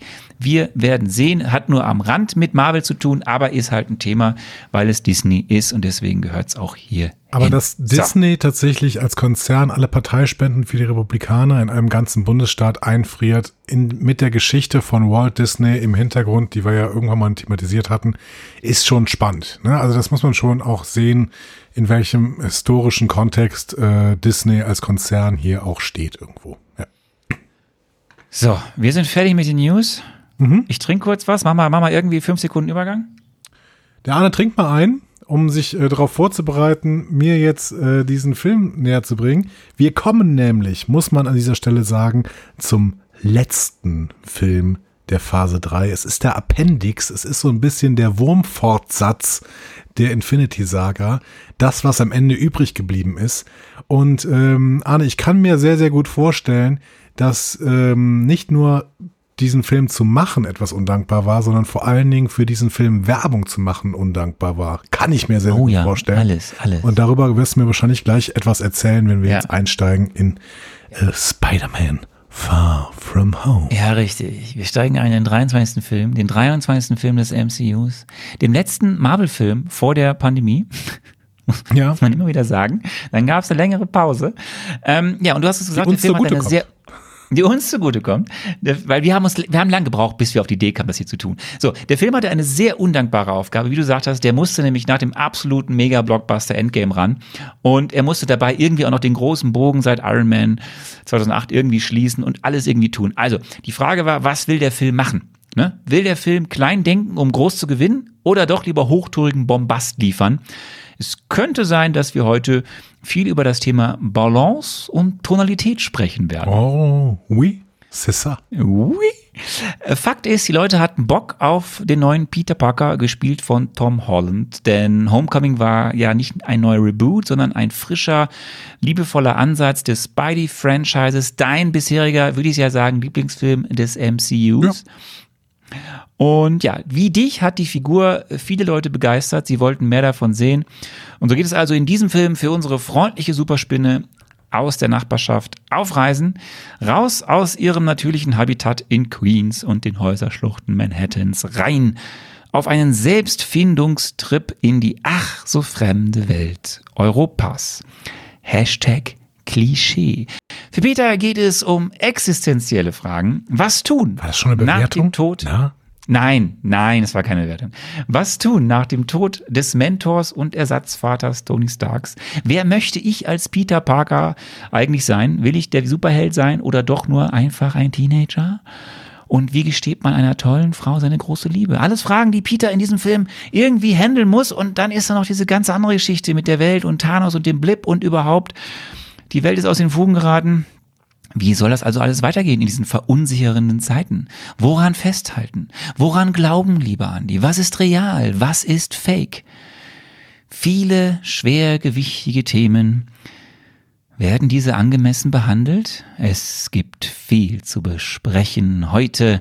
Lass uns also starten in eine turbulente Highschool-Komödie, einen, einen actionlastigen Coming-of-Age-Film, einen politischen Kommentar zur Manipulation der Medien und Fake News, einem Betrügerfilm vollgepackt mit Hinweisen auf die großen Wendungen und Enthüllungen. Wir kommen zu Spider-Man Far From Home, veröffentlicht am 2. Juli 2019 in den USA. Zwei Tage später war es dann auch in Deutschland soweit. Am 4. Juli, am Independence Day. Ja, stimmt. ähm, ich, bevor, wir, bevor wir einsteigen in die Produktionsbesprechung, ähm, hast du in das Bonusmaterial geguckt? Zufälligerweise. Äh, nee, habe ich gar keinen Zugriff drauf gehabt. Äh, man musste ja erstmal versuchen, diesen Film überhaupt zu schauen. Ne? Das war ja gar nicht mal so einfach. Man musste sehr, sehr viel Geld ausgeben, um diesen Film zu schauen. Ich habe aber final äh, der großen Industrie ein Schnippchen geschlagen, nicht indem ich irgendwie eine Hast ein Join Plus Abo Nee, ich habe kein Join Plus Abo. Stattdessen habe ich tatsächlich so ein Dreierpack gekauft. Ich habe nämlich bei, äh, ich habe so geguckt, wo kann ich das Ding denn kaufen? Und was mir ins Auge fiel, war Apple TV weil ich ja bei Apple TV Plus gerade jede Serie gucke, weil einfach die Serien von Apple TV Plus sind alle gut, im Gegensatz zu zum Beispiel Netflix-Serien. Und ähm, dann habe ich bei Apple TV Plus tatsächlich gefunden, dass sie äh, so ein Dreierpack haben. Homecoming, äh, Far From Home und No Way Home. So. Den hast du aber auch nicht geguckt. Den gucken wir ja erst so, in ein paar Monate. Ich dachte, den äh, nee habe ich nicht geguckt, aber ich kann ihn jetzt gucken, weil ich ihn gekauft habe da bei Apple TV Plus. Im Dreier. Muss aber noch warten. Muss noch warten. 23,99 Euro. Okay, ich erzähle gleich was zu, ja, ich erzähle gleich was dazu, warum es so kompliziert ist, äh, Filme also die Spidey-Filme zu sehen. Aber ganz kurz, wir, du erinnerst dich noch an die Marvel One-Shots, oder? Die wir äh, so in den ersten Folgen besprochen haben, weil es die damals ja gab. Und ich habe damals irgendwann gesagt, als wir den letzten Marvel One-Shot hatten, es gibt noch einen weiteren quasi, der so inoffiziell als Marvel One-Shot filmiert. Und das ist Peters To-Do-List. Okay. So. Und Peters To-Do-List findest du auf dem Bonusmaterial, wenn du den Film hast als Blu-ray oder eben als Einzelfilm kaufst, zum Beispiel bei Apple TV. Der ist aber, glaube ich, auch in Teilen bei YouTube wieder irgendwie so zu finden. Ähm, und das war tatsächlich ein Segment im Film selbst. Da wurden Teile auch für die Trailer verwendet. Der flog aber am Ende raus. Mhm. So, und ich erzähle das nur, weil das ganz lustig ist, weil dort so ein paar Sachen einfach noch ein bisschen so hingeleitet werden auf die eigentliche Reise. Also der heißt halt dieser, dieser, dieser, dieser Clip heißt Peters To-Do-List, weil er halt noch Dinge erledigen möchte, bevor es auf den Wissenschaftsschulausflug geht. Da wird auch dann wirklich einmal gesagt, es ist ein Wissenschaftsausflug. So, mhm. das wird ja im Nachhinein immer nur so nebenbei erwähnt. Und ähm, dann sieht man so ein bisschen, wie er einen Europa-Adapter und diese Dual-Headphones kauft bei diesem Kinobesitzer aus dem Kioskbesitzer aus dem ersten Teil, mhm. wo, der, wo das Kiosk in die Luft fliegt. Oder er, um ein bisschen Geld zu verdienen, alte Spielsachen verkauft, ähm, noch den Reisepass abholt und dann noch so eine, so eine Gang so in Queens so eine Gang, ne, die freundliche Spinne aus der Nachbarschaft irgendwie mhm. zusammenmöbelt und der Polizei ergibt. Und dort wird auch zum ersten Mal von den Polizisten, wird, wird er gefragt, das ist ja eigentlich ganz wichtig für den Film, ähm, wirst du jetzt eigentlich der neue Tony Stark, also der neue Iron Man? So. Und dann reagiert er auch so, ja, sehr ab. ab you wish, so. Nick Fury. You wish. So, äh, das nur ganz nebenbei, Peters mhm. To-Do-List, also äh, das ist quasi der sechste äh, Marvel One-Shot, ähm, um das hier mal abzuschließen. Dann kommen wir doch jetzt äh, zu den eigentlichen Themen, nämlich zu Spider-Man Far From Home Produktion und warum es denn so schwer ist, diesen Film zu sehen. Und das kleiner Exkurs, wir hatten das bei dem ganzen Thema Streaming, auch bei äh, Black Widow, ist, dass ja diese ganze Verwertungskette bei den Firmen, die eigene Streamingdienste Streaming haben, mittlerweile etwas anders ist. Aber eine, eine klassische Auswertung eines Kinofilms sieht halt vor, du zeigst den Film erstmal im Kino und verdienst mhm. damit Geld. Dann kommt der, dann gibt es ein Zeitfenster, wo der verkauft wird, Home Entertainment, also entweder als Blu-ray oder als ähm, äh, das heißt dann T-VOD als Transactional VOD, also wenn du es als kaufen oder leihen kannst. Dann geht es in, die, in das Pay-TV-Fenster oder in das Subscription, also das Streaming-Fenster und dann am Ende kommt es irgendwann ins Free-TV und äh, ins Werbestreaming oder so. So, das ist eine klassische Verwertungskette, wie, wie versuchen, wie, wie Unternehmen versuchen, Geld zu verdienen. Und dass Sony keinen eigenen Streaming-Dienst hat, das hatten wir schon ein paar Mal thematisiert, ähm, sind die noch sehr klar in dieser Verwertungskette drin, dass sie das genau so machen. Ich habe jetzt so, auch jetzt gesehen, es, Entschuldigung, ich habe jetzt ja. auch gesehen, dass sie tatsächlich seit äh, einem halben Jahr ungefähr selbst bei PlayStation im PlayStation Store keine Filme mehr anbieten. Das war mir völlig unklar, weil ich jetzt zum ersten Mal wieder nach einem äh, Film gesucht habe im PlayStation Store und ihn da nicht kaufen konnte. Also der Sony PlayStation Store hat keine Filme mehr, aber die alten Filme, die du natürlich da gekauft hast, kannst du weiterhin drüber gucken, aber du kannst da jetzt keine neuen Filme mehr kaufen. Das war mir äh, unklar. Sony, was Sony macht, ist, sie suchen den bestbietesten und bieten ihm den Katalog und die Filme an. Und so erzähle ich jetzt mal gerade drei Deals, die Sony 2020 und 2021 abgeschlossen hat. Und das erklärt ein bisschen, warum es so kompliziert ist, an diese Filme zu kommen. Wir fangen an mit dem Sony Netflix Deal von April 2021. Wichtig ist von Anfang April 2021. Sony hat zwei Jahre lang ein Bieterverfahren stattfinden lassen von verschiedensten Unternehmen, für, um den Zuschlag zu bekommen für den Kinokatalog der neuen Filme ab 2022. Äh, und den hat am Ende Netflix bekommen für eine Laufzeit von fünf Jahren. Also alle Filme ab 2022, die Sony ins Kino bringt, werden dann, werden im Pay-TV-Fenster, also nach ungefähr normalerweise neun Monaten, bei Netflix erstmal erscheinen. Mhm. Krass. Das heißt, und, und alle Sachen, das war bisher, lief das immer bei, bei einem TV-Pay-TV-Partner, der heißt in Amerika Stars. Und das hat jetzt zu Netflix gewechselt quasi. Mhm. Das heißt also, alle Kinofilme von Columbia Pictures, von Sony Pictures, von Screen Gems, von TriStar, alles gehört alles zum Sony-Konglomerat, werden exklusiv im Pay-One-Fenster, so heißt das, normalerweise neun Monate nach Filmveröffentlichung, bei Netflix erscheinen. Okay.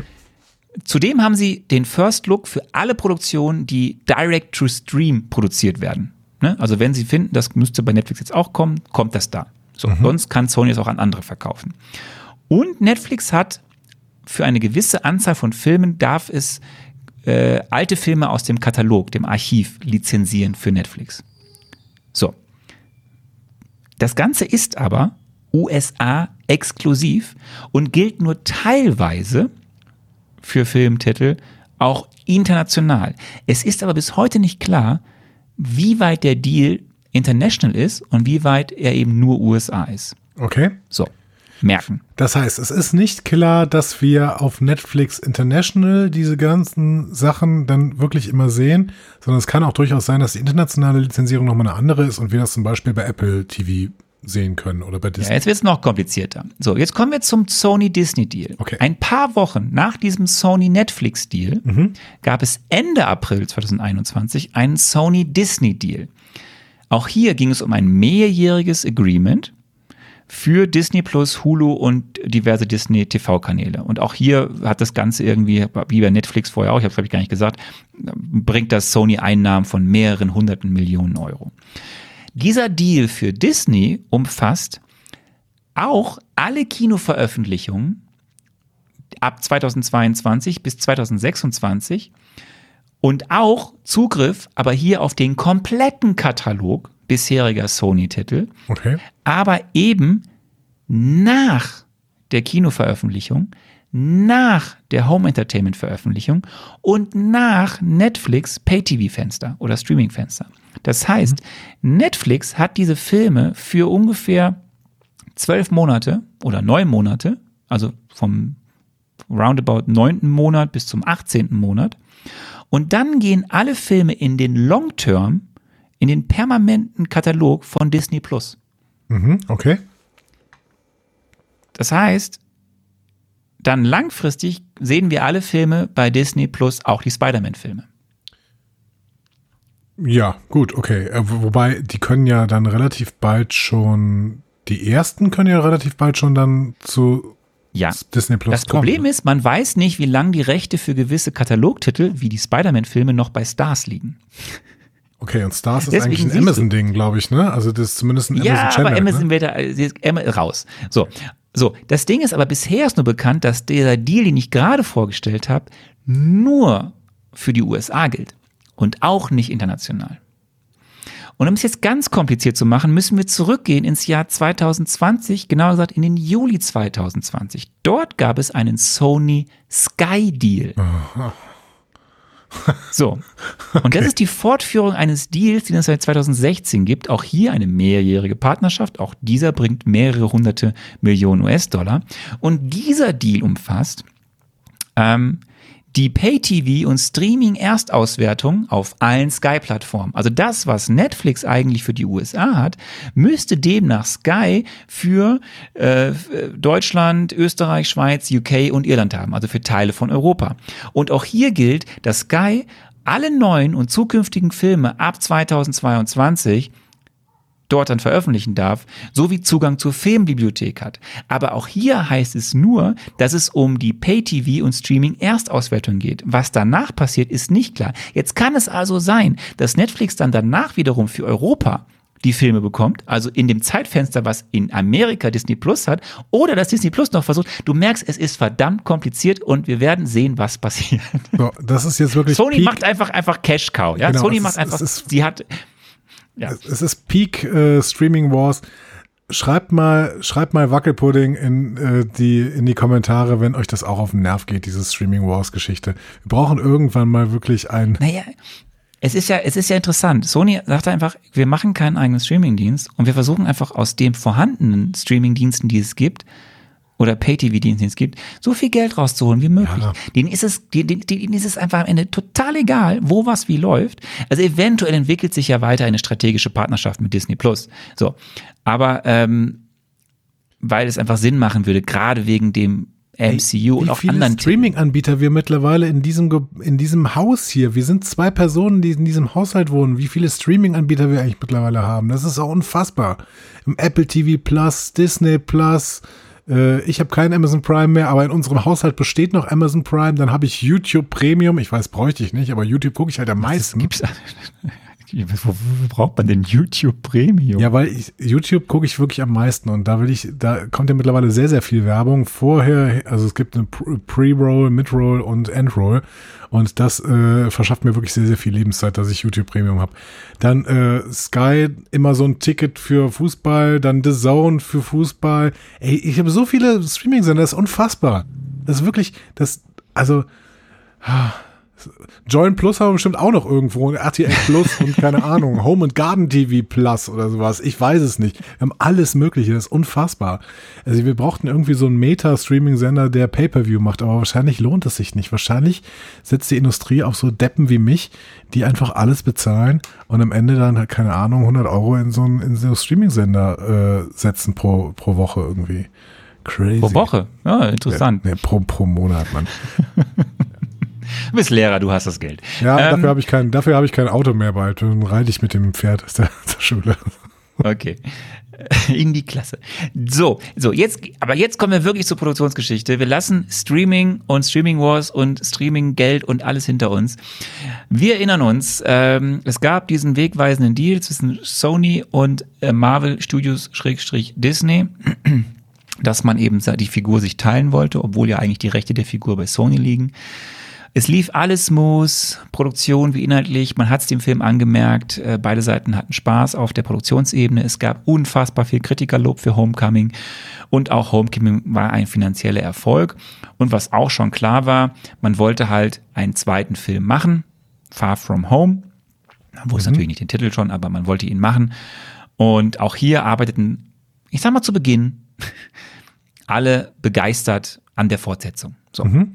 Und ähm, deswegen gibt es eigentlich, weil das, das hält sich auch, also die, das Kreativteam, ja, das auf der Ebene des Regisseurs, John Watts und so, auch noch auf der Ebene Amy Pascal, so die ausführende Produzentin von Sony-Seite und Kevin Feige, der ausführende Produzent von der Disney-Marvel-Seite. Mhm alles super. Deswegen werde ich gleich gar nicht so viel erzählen können zur Produktion, weil die lief sehr, sehr smooth. Damit fangen wir doch jetzt erstmal an. Wobei, ja, lass uns direkt mal über die ersten Risse sprechen. Ähm, als quasi die Pressetour war für Homecoming, mhm. begann eigentlich quasi so das Brainstorming und die Arbeit an Far From Home.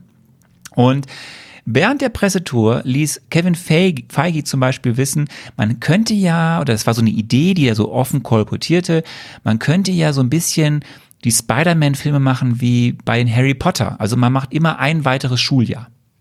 So, das war so eine Idee. Okay, ähm, ja, verstehe ich. Das war so eine Brainstorming-Phase. Ähm, trotzdem, schon während der Pressetour ging hinter den Kulissen der Clinch los und mhm. auf, der, auf der obersten Ebene zwischen Disney und Sony. Der Grund war, Sony wollte diesen Film Far From Home unbedingt als Sommerblockbuster im Jahre 2019 rausbringen. Also irgendwann Juni, Juli. Marvel hätte aber gerne eine viel längere, also Disney, Pause zwischen Endgame und dem zweiten, also den Spider-Man-Film gehabt. Ja. Kann man verstehen. Vor allem, um Geheimnisse auch geheim zu halten, was alles so in Endgame passiert. Und jetzt kommt der Punkt, den du gerade gesagt hast. Das ist für ein Marketing echt schwierig, dann einen Film zu bewerben, der nur zwei Monate nach Endgame lief, weil das Marketing beginnt ja schon viel früher.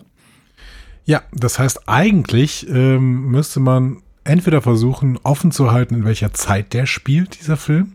Oder man muss versuchen, Spider-Man einfach nicht in den Trailer vorkommen zu lassen, was eigentlich undenkbar ist bei einem Film, der Spider-Man äh, Far From Home heißt. Ja. Wir kommen dazu später, also später mehr. Ende 2017 wurde Regisseur John Watts und die beiden Drehbuchautoren oder Hauptdrehbuchautoren Chris McKenna und Eric Sommers für die Rückkehr äh, und die künstlerische Leitung für Spider-Man Far From Home engagiert. Ähm, wichtig ist nur, John Watts hat diesmal nicht am Drehbuch konkret mitgearbeitet. Wir werden später sehen, dass er viele Ideen hatte fürs Drehbuch, aber er hat nicht am Drehbuch mitgearbeitet. Vielleicht ist es ja ein Grund für gewisse Dinge.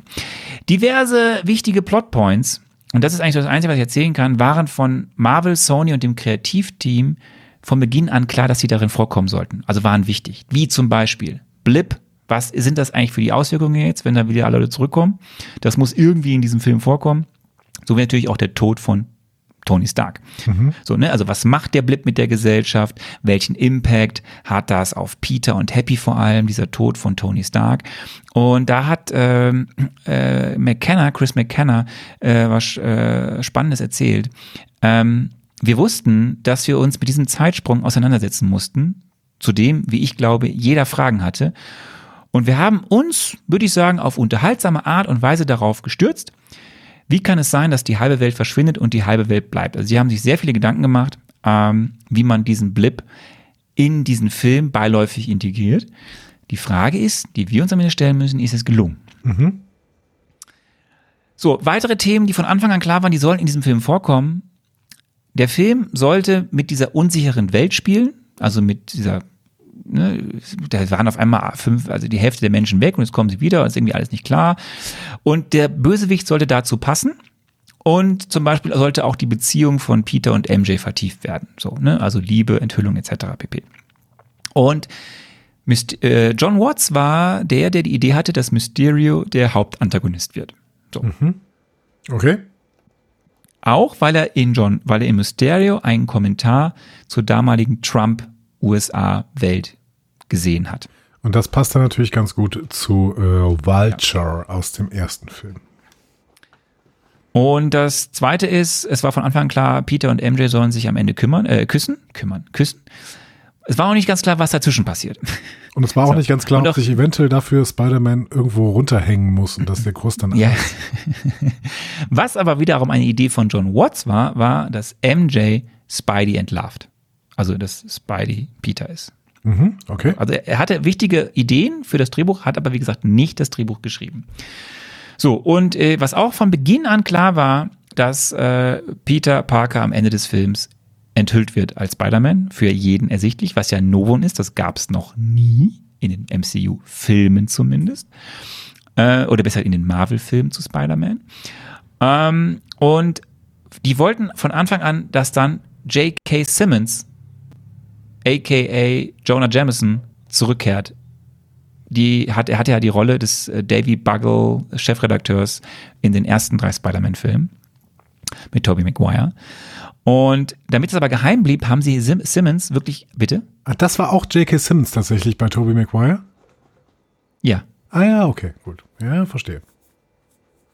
So, und ähm, die haben aber Simmons wirklich erst gar, gar wenig, also wenige Tage bevor sie diesen Dreh geplant haben, dass er das spielt, und seine Agentur angerufen, damit das bloß nicht rauskam, dass er da so ein, so ein, so ein Cameo-Auftritt hat, ähm, wo den natürlich viele Fans gefeiert haben, weil auf einmal war der aus den ersten drei Spider-Man-Filmen, der das Leben von Peter Parker zur Hölle gemacht hat, als Chefredakteur, in einer quasi etwas abgeänderten Form mal wieder im Franchise drin. Mhm, okay. Wenn wir schon mal bei den Schauspielerinnen sind, äh, wir haben natürlich äh, viele der bekannten Figuren aus Homecoming mit dabei. Wir können deswegen einfach über ein paar andere sprechen. Äh, vielleicht über einen der Schüler, der ja eine gewichtige Rolle hat als Antagonist, als zweiter Antagonist quasi von Peter Parker, wenn es um MJ geht. Ähm, Remy Hill mhm. äh, heißt der Gute, ist ein australischer Schauspieler. Ähm, natürlich kennt man den vielleicht nicht, weil er sehr viele australische Sachen gemacht hat, aber man kann ihn kennen aus Nebenrollen in Crazy Rich Asians oder von der Netflix-Produktion Marco Polo. Kannst du ihn? Nee, kannte ich nicht, beides nicht gesehen, ähm, aber Crazy Rich Asian Agents hat ja ähm, super Kritiken bekommen, äh, soll ja sogar wahrscheinlich weitergehen oder eine Trilogie werden oder sowas oder sogar eine Filmreihe. Äh, Marco Polo habe ich mal eine Folge gesehen, fand ich aber fürchterlich und habe nicht weitergeguckt. Okay. Ein anderer ist Peter Billingsley, äh, der spielt den William Ginter Reaver.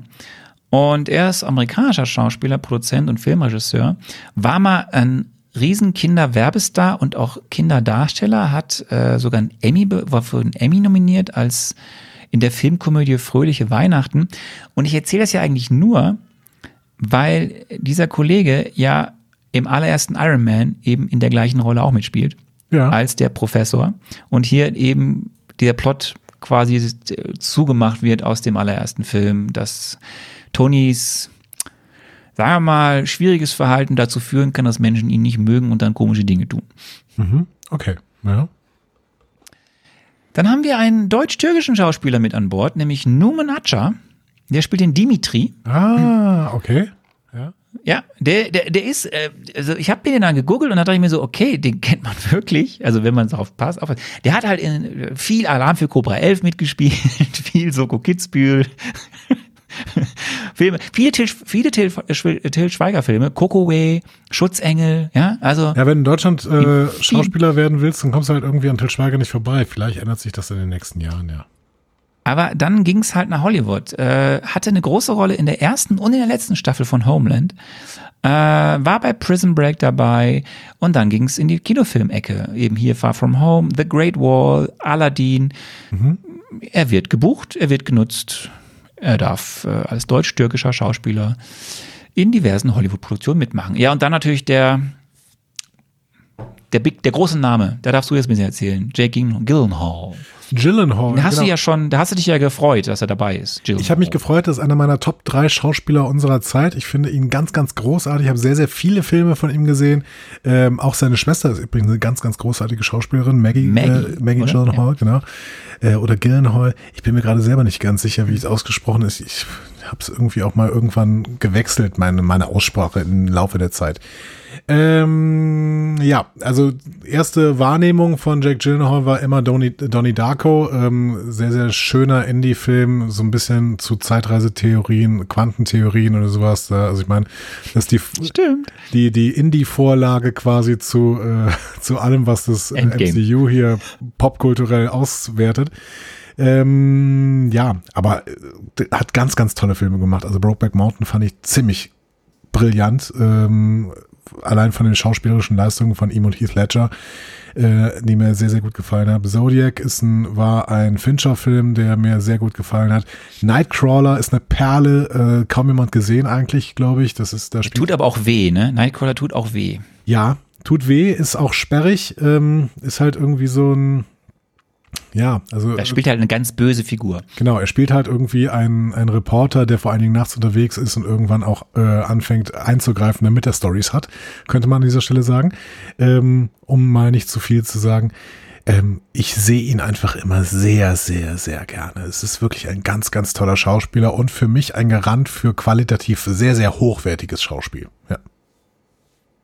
Vielleicht auch für hochwertige Filme. Wir werden ja, ich finde es fast besprechen. ein bisschen schade, ehrlich gesagt, dass das MCU jetzt äh, ihn hier so verbraten hat, weil ich glaube, er hätte auch eine wiederkehrende, äh, sehr, sehr große Rolle äh, irgendwie spielen können. Ja. Hm. Gut, dass das MCU ja viele hochkarätige Schauspieler hatte, die Bösewichte gespielt haben, die dann nicht mehr auftauchen. das hatten wir schon ein paar Mal. Ja, genau, aber man hätte, ich meine, es gibt ja auch durchaus SchauspielerInnen, die vielleicht äh, nicht die schauspielerische Kraft von Jake Gyllenhaal haben, aber wieder keine Charaktere im MCU spielen. Das heißt. Wo, wobei, ganz ehrlich, ich weiß es nicht. Ich, ich weiß es ja wirklich nicht. Ähm, vielleicht so viel Fake, so viel, wer weiß es schon. Vielleicht ist er nochmal dabei. Ich habe, ich, ich, das, das wirklich, ich weiß es nicht. Ja, genau. Und Multiverse gibt uns ja sowieso alle Möglichkeiten, jeden irgendwie zurückzubringen. Ja. Okay. So, äh, was interessant ist, ist, dass Kollege Gyllenhaal ähm, so für jeden großen Superheld im Gespräch war. Ja, zu Recht. War mal, war mal, die, er sollte mal Batman werden, dann wurde es Christian Bale. Er sollte mal Superman machen.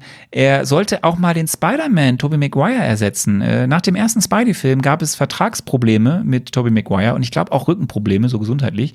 Und da war eine ganze Zeit nicht klar, ob Tobey Maguire zurückkehrt für den zweiten Spider-Man-Film. Und da wurde schon für Jake Gyllenhaal der Anzug ausgemessen. So, mhm. ja, also jetzt kommt er zurück, aber als Bösewicht. Ähm, die letzten Fakten. Äh, und dann, bevor wir dann richtig einsteigen, auch noch das, was dann dazu führt, dass viele Fans zwischenzeitlich aufgeschrien haben. Ich habe es letztes Mal schon gesagt, 160 Millionen hat der Film Roundabout gekostet, zwei Stunden und neun oder zehn Minuten dauert er. Die Drehzeit war von Anfang Juli bis Mitte Oktober 2018. Gedreht wurde vor allem in den Warner Brothers Studios in Lewitzen, England, das ist das Studio, wo die Harry Potter Filme gedreht werden und wurden, oder wurden besser gesagt. Mhm. Ähm, und sonst ganz viel On-Location in und um London, äh, in Prag, in Venedig, in New York und Newark. Ähm, es gab dann einige Nachdrehs Anfang 2019. Äh, Post-Production endete kurz vor Filmveröffentlichung im Juni. Vielleicht ein paar Fun Facts. Die einzigen, die wussten, dass Tony Stark in Endgame stirbt, waren Tom Holland, Jake Gyllenhaal und John Favreau auf der Schauspielerseite. Mhm. Die Szenen in Holland, worüber wir noch später reden werden, wurden in der Umgebung von Prag gedreht und das Tulpenfeld wurde digital um zwei Millionen Tulpen erweitert. So, fand ich ganz lustig. Okay. Ähm, und ja, der erste Trailer Far From Home wurde am 15. Januar veröffentlicht. Aber der Clou war, man hat einfach nicht verraten, wann dieser Film zeitlich spielt. Ja, ich habe ja eben schon gesagt, das ist eine Möglichkeit, eben diese Trailer zu gestalten, ja. Hm. So, und dieses Ding rund um diesen Trailer, rund um das Marketing, hat dazu geführt, dass Ende 2018 es zu einem großen Bruch kam, oder da fing der Bruch an. Sony und Disney haben weiter verhandelt, wie es denn nach diesem Film weitergehen soll. Und natürlich wollte man eigentlich weitermachen, vor allem Disney. Aber Disney wollte auch mehr in den Einnahmen beteiligt werden. Der Deal damals war ja, Disney beteiligt sich mit einer geringen Summe an den Produktionskosten, kriegt aber auch nur 5% der Einnahmen. Der Rest bleibt bei Sony. So. Da der Film ja jetzt ein guter Erfolg war und jetzt der zweite Film ja auch irgendwie über eine Milliarde hat, kommen wir gleich zu, dachte Disney, es wäre cooler, wenn wir 50-50 machen. So, ne? 50-50 Produktionskosten, aber auch 50-50 Beteiligung an den Einnahmen. Fand Sony nicht so cool, und dann schraubte Disney das Angebot runter. Na komm, 25 Prozent wenigstens. Beteiligen wir uns an den Einnahmen und an der Produktion. Aber Sony hat gar nicht reagiert. Und irgendwann hat Disney entnervt hingeschmissen und den Verhandlungstisch verlassen, weil es nicht weiterging. Und weil Sony eigentlich gar nicht interessiert war, das weiterzuführen, weil sie glaubten, mit diesem Spider-Man können wir auch ohne MCU unser eigenes Spidey-Verse mit Venom und Morbius und wie sie alle heißen, richtig groß machen. Jetzt hat Sony aber dummerweise die Rechnung ohne Tom Holland gemacht. Denn Tom Holland fand das richtig Schade. doof. Der hat gesagt, nee Leute, also pass mal auf. Ihr geht beide mal zurück an den Verhandlungstisch, weil das Ganze hat ja riesige Wellen geschlagen. Das ist ein Monat nach Filmveröffentlichung von äh, Far From Home kam das raus und das hat riesen Wellen geschlagen, dass auf einmal jetzt dann Peter Parker äh, in dieser Form nicht mehr Teil des MCUs sein sollte.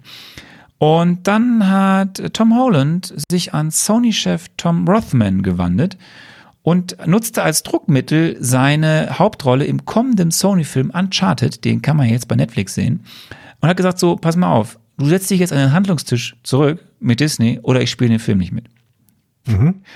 Und dann hat er äh, Bob Iger, wo er dann irgendwann die äh, E-Mail-Adresse bekommen hat, geschrieben, hat gesagt so, pass mal auf, setz dich mal bitte an den Verhandlungstisch mit äh, mit Sony-Chef Tom Rothman, der will dir was sagen. so. Und am Ende, Ende des Liedes ist, okay, man hat sich geeinigt. Disney ist jetzt mit 25 Prozent an den Produktionskosten beteiligt, kriegt auch 25 Prozent der Einnahmen. Und äh, alles ist dann wieder irgendwie nach ein paar Monaten großem Tohuwabo abgeflacht und ja, äh, Home, Home, äh, No Way Home ist natürlich jetzt, wie wir wissen, einer der erfolgreichsten Filme aller Zeiten.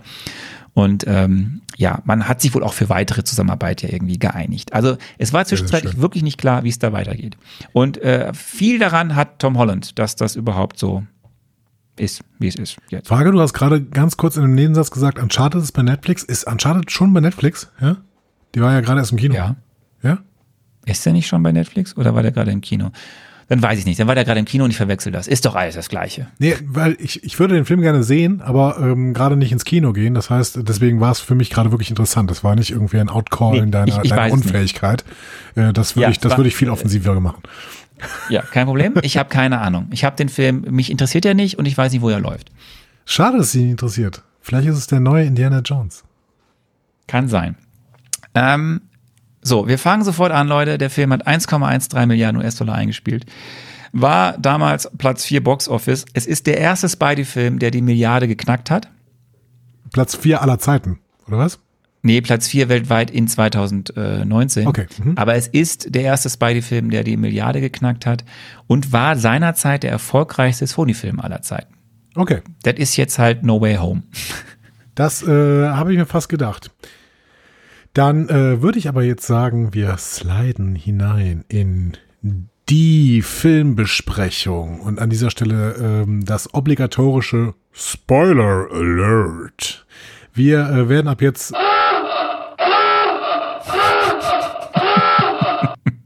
Es ist schön, dass du den Esel in meiner Tasche hast. Ähm, so, wir werden ab jetzt alles, was dieser Film. Es ist wirklich wie ein brünftiger Esel. Wir werden jetzt alle Inhalte dieses Films äh, spoilen, äh, bis der Arzt kommt. Und ähm, ich weiß gar nicht, womit du anfangen willst. Willst du, willst du, willst du noch irgendwas sagen oder soll ich einfach mal äh, eine Frage raushauen? So. Ich glaube, wir werden jetzt gar nicht so lange über diesen Film reden, aber das ist nur eine Vermutung. Äh, fang mal an hier mit Frage 1. Genau, die Frage, die du mir da gestellt hattest, war, was, wann spielt denn jetzt dieser Film und wie werden die Ereignisse des Endgame Auswirkungen auf diesen Film haben? Und da habe ich, naja, ich habe Folgendes gesagt.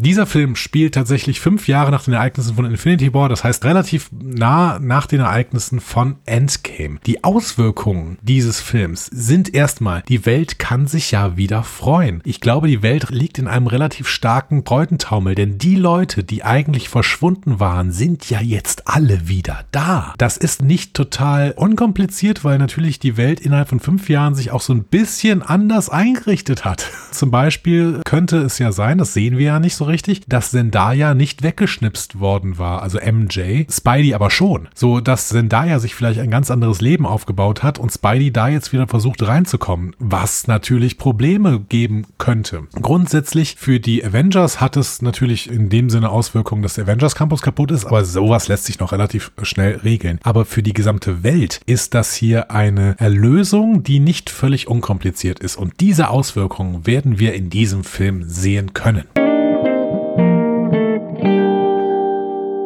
Guck mal, und da gab es wirklich Leute, die mir einfach nur einen Käfer gegeben haben.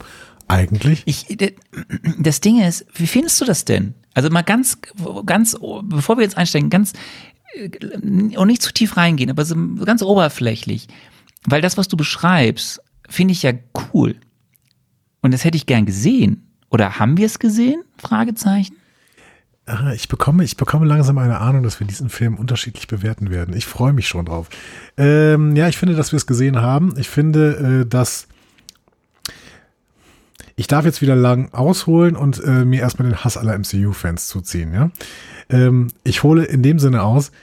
Natürlich, das, was wir in Endgame und Infinity War sehen, ja, das ist riesig groß. Es ist ehrlich gesagt ein bisschen lächerlich. Ne? Also das haben wir immer gesagt. Ne? Also beziehungsweise ich habe das immer gesagt. Ne? Thanos ist äh, ein ein unterkomplexer äh, riesen äh, lila Gegner, der halt genau eine Lösung hat, nämlich Schnips und ich ich äh, mogle alle, ich mogle die Hälfte aller Leute. Ja, ist ja jetzt egal. Es geht ja um die Auswirkung. Ja, genau. Und deswegen diese Auswirkungen. Die sehen wir ja am Anfang von Endgame, finde ich ja sehr stark. Genau, da sehen wir sie, da sehen wir sie auch auf äh, Dramatik gemacht, eine Dramatik, die äh, dieser Film auch ganz gut aufnimmt und eine sehr, sehr große Schwere mitnimmt, wobei dann wiederum bestimmte Humorattitüden des MCU nicht gut passen. Wir hatten über die Tor-Story gesprochen. Hier in diesem Film sehen wir auch Auswirkungen, allerdings in der Stimmung, die dieser Film halt machen möchte, nämlich locker, leicht und entspannt. Wir sehen zum Beispiel irgendwann so eine Szene mit diesen, die, die Mieten irgendwie sind gesunken oder sowas, ne? Wir sehen dann irgendwie so Scheidungen, äh, ja, der hatte sich scheiden lassen und sowas. Okay, ne? Du gehst ja schon sehr ins Detail, aber du siehst das so. Wir kommen ja zu all diesen kleinen Punkten, kommen wir ja im Laufe der Besprechung jetzt. Ja, wir sehen, genau, wir sehen so kleine, äh, kleine Auswirkungen. Wir sehen auch, was ich nett fand, diesen Moment des Blips, der äh, halt auch völlig verwirrend war. Oh, die sind ja wieder alle da, ne? Keine Ahnung, dann erscheint diese Marschkapelle plötzlich wieder mitten im Baseball, im Basketballspiel oder sowas. Ähm, wir sehen das aber alles natürlich auf eine Leichtigkeit und wir sehen gar nicht diese großen existenziellen Probleme, die das auch wieder aus, äh, auslösen kann. Nee, wir sehen das in einer Leichtigkeit, die dieser Film halt die ganze Zeit quasi vermitteln möchte. Ja. Okay. Okay, ich, ich bin sehr gespannt, wie wir in diesem Film bewerten werden. Mhm. Unterschiedlich, ähm, wie ich wir, gerade sehe. Wir werden ihn unterschiedlich bewerten. Wir werden, äh, wir fangen an mit der Opening-Sequenz 1. Wir sind in einer Kleinstadt in Mexiko. Ja. Ähm, es ist übrigens ein sehr schöner Übergang vom, hast ist das aufgefallen, vom Columbia Picture Logo äh, zu einer ähnlich aussehenden Statue ganz am Anfang. Das ist ein ganz Ja, schöner, und ich hatte, äh, ich hatte, deswegen habe ich eben nochmal bei Uncharted so nachgefragt. Ich hatte sehr, sehr starke Uncharted-Vibes in diesem, in dieser kleinen mexikanischen äh, Kleinstadt. Ich habe die, Ja, ich habe die letzten beiden Spiele ja gespielt äh, von der das Uncharted-Reihe. ist ein Computerspiel. Das ist ein Computerspiel. Ich hab keine Ahnung. Das ist ein Computerspiel, das so ein bisschen Indiana Jones äh, Feeling auch vermittelt. Ne? Also es geht um äh, eben Nathan Drake, der äh, quasi so ein Abenteurer, der eigentlich ist er Dieb, ne? So. Ähm, Ist Tom Holland Nathan Drake? äh, Tom Holland spielt Nathan Drake in dem Film, ja. Okay. Aber in den, okay. Wieder was gelernt. ja, in den Computerspielen ist äh, Nathan Drake eigentlich ein bisschen älter als äh, Tom Holland und sieht auch ein bisschen älter aus zumindest. Ähm, naja, Nathan Fillion hat äh, in einem Fake-Trailer mal irgendwann Nathan Drake gespielt und das hat so ein bisschen besser gepasst, aber ich kann mir auch gut vorstellen, dass Tom Holland eine gute Interpretation von Nathan Drake ist. Ähm, genau, es sah alles so ein bisschen so aus. Es ist der, der Spider-Man-Look in MCU ist ja relativ clean. Ich finde, dass wir diesen cleanen Look auch in dieser mexikanischen Kleinstadt haben, wobei da natürlich ziemlich viel kaputt ist. Aber es ist halt alles hell, es ist alles mit leuchtenden Farben versehen. Ne? Und du weißt ja, in dem Moment, wo ein Film hell ist und mit leuchtenden Farben versehen, fühle ich mich sofort heimisch. Ne? Also ich war hier sofort heimisch in dieser mexikanischen Kleinstadt, bis ich gesehen habe, wer da eigentlich ankommt. Ja, Hill und Fury erreichen äh, die Ruinen dieser Kleinstadt nach irgendetwas, was da passiert ist. Sehr interessant. Ich weiß nicht, ich werde dir die Frage irgendwann stellen, aber ich sag mal so, Maria Hill nennt Fury in dieser allerersten Szene Nick. Und seit einem Film Captain Marvel wissen wir eigentlich, dass niemand Nick Nick nennt, sondern Fury, nur Fury genannt werden möchte. Ja, vielleicht, vielleicht äh, haben die eben zusammengefunden, weil nach dem Blip jetzt irgendwie alles anders ist und wir sind wieder da und sowas. Wer weiß, ne? Keine Ahnung. Wird da nicht, wird nicht gesagt, oder? Ja, auf jeden Fall äh, sagt, nennt äh, Maria Hill Nick äh, einen Brotkrumen, würde ich sagen. Ähm, es gibt, also angeblich soll es ein Zyklon gewesen sein, aber wie man dann sieht, es war irgendeine Art von Sandman und Mysterio tritt auf und wir sehen ganz kurz äh, nur Mysterio, wie er sagt, ihr wollt hier nichts mit zu tun haben und dann geht er die Post ab, aber das sehen wir schon gar nicht mehr. Wichtig ist, den Sandman, den wir dort sehen, ähm, Ach nee, interessanterweise ist, äh, Halo und Fury laufen an einem zerstörten Auto vorbei. Das sieht man so am Rand. So, und auf diesem Auto ist ein Nummernschild. Da steht 463 drauf.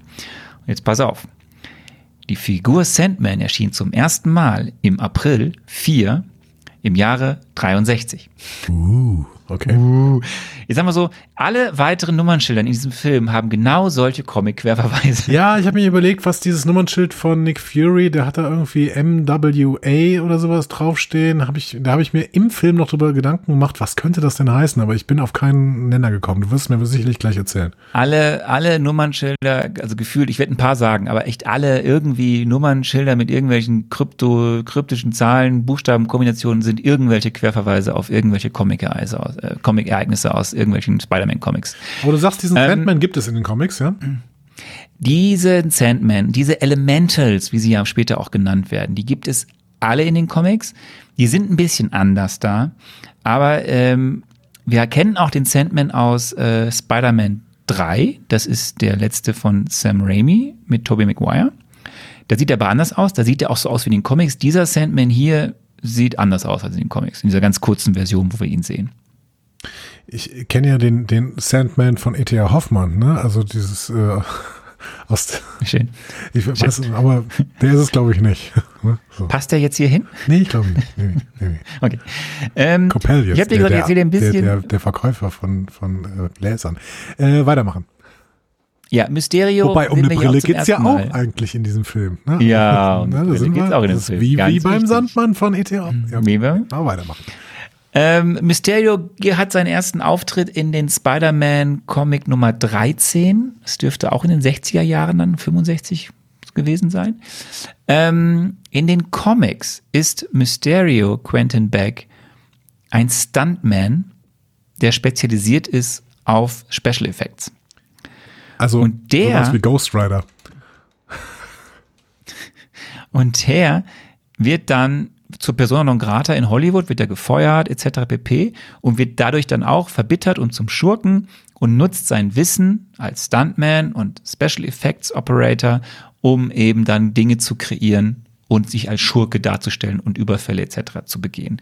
Und mit dem, also sehr ähnlich zu dem, wie es hier auch in diesem Film ist, und mit diesem ähm, Mittel der Täuschung Menschen wie auch Spider-Man zu täuschen. Und in den Comics zum Beispiel, im Laufe der Comics-Geschichte, schafft er es, da, Spider-Man mal zu überzeugen, dass er selbst verrückt ist, also Spidey, dass er nur noch Ant-Man-Größe hat oder dass seine Tante May gestorben ist. Also dieses ganze Bild, und wir haben ja hier diese sehr ikonische Szene in der Mitte des Films irgendwann mit diesem Täuschungsrealitätsding da, ähm, ja, ist auch sehr stark an die Comics angelehnt.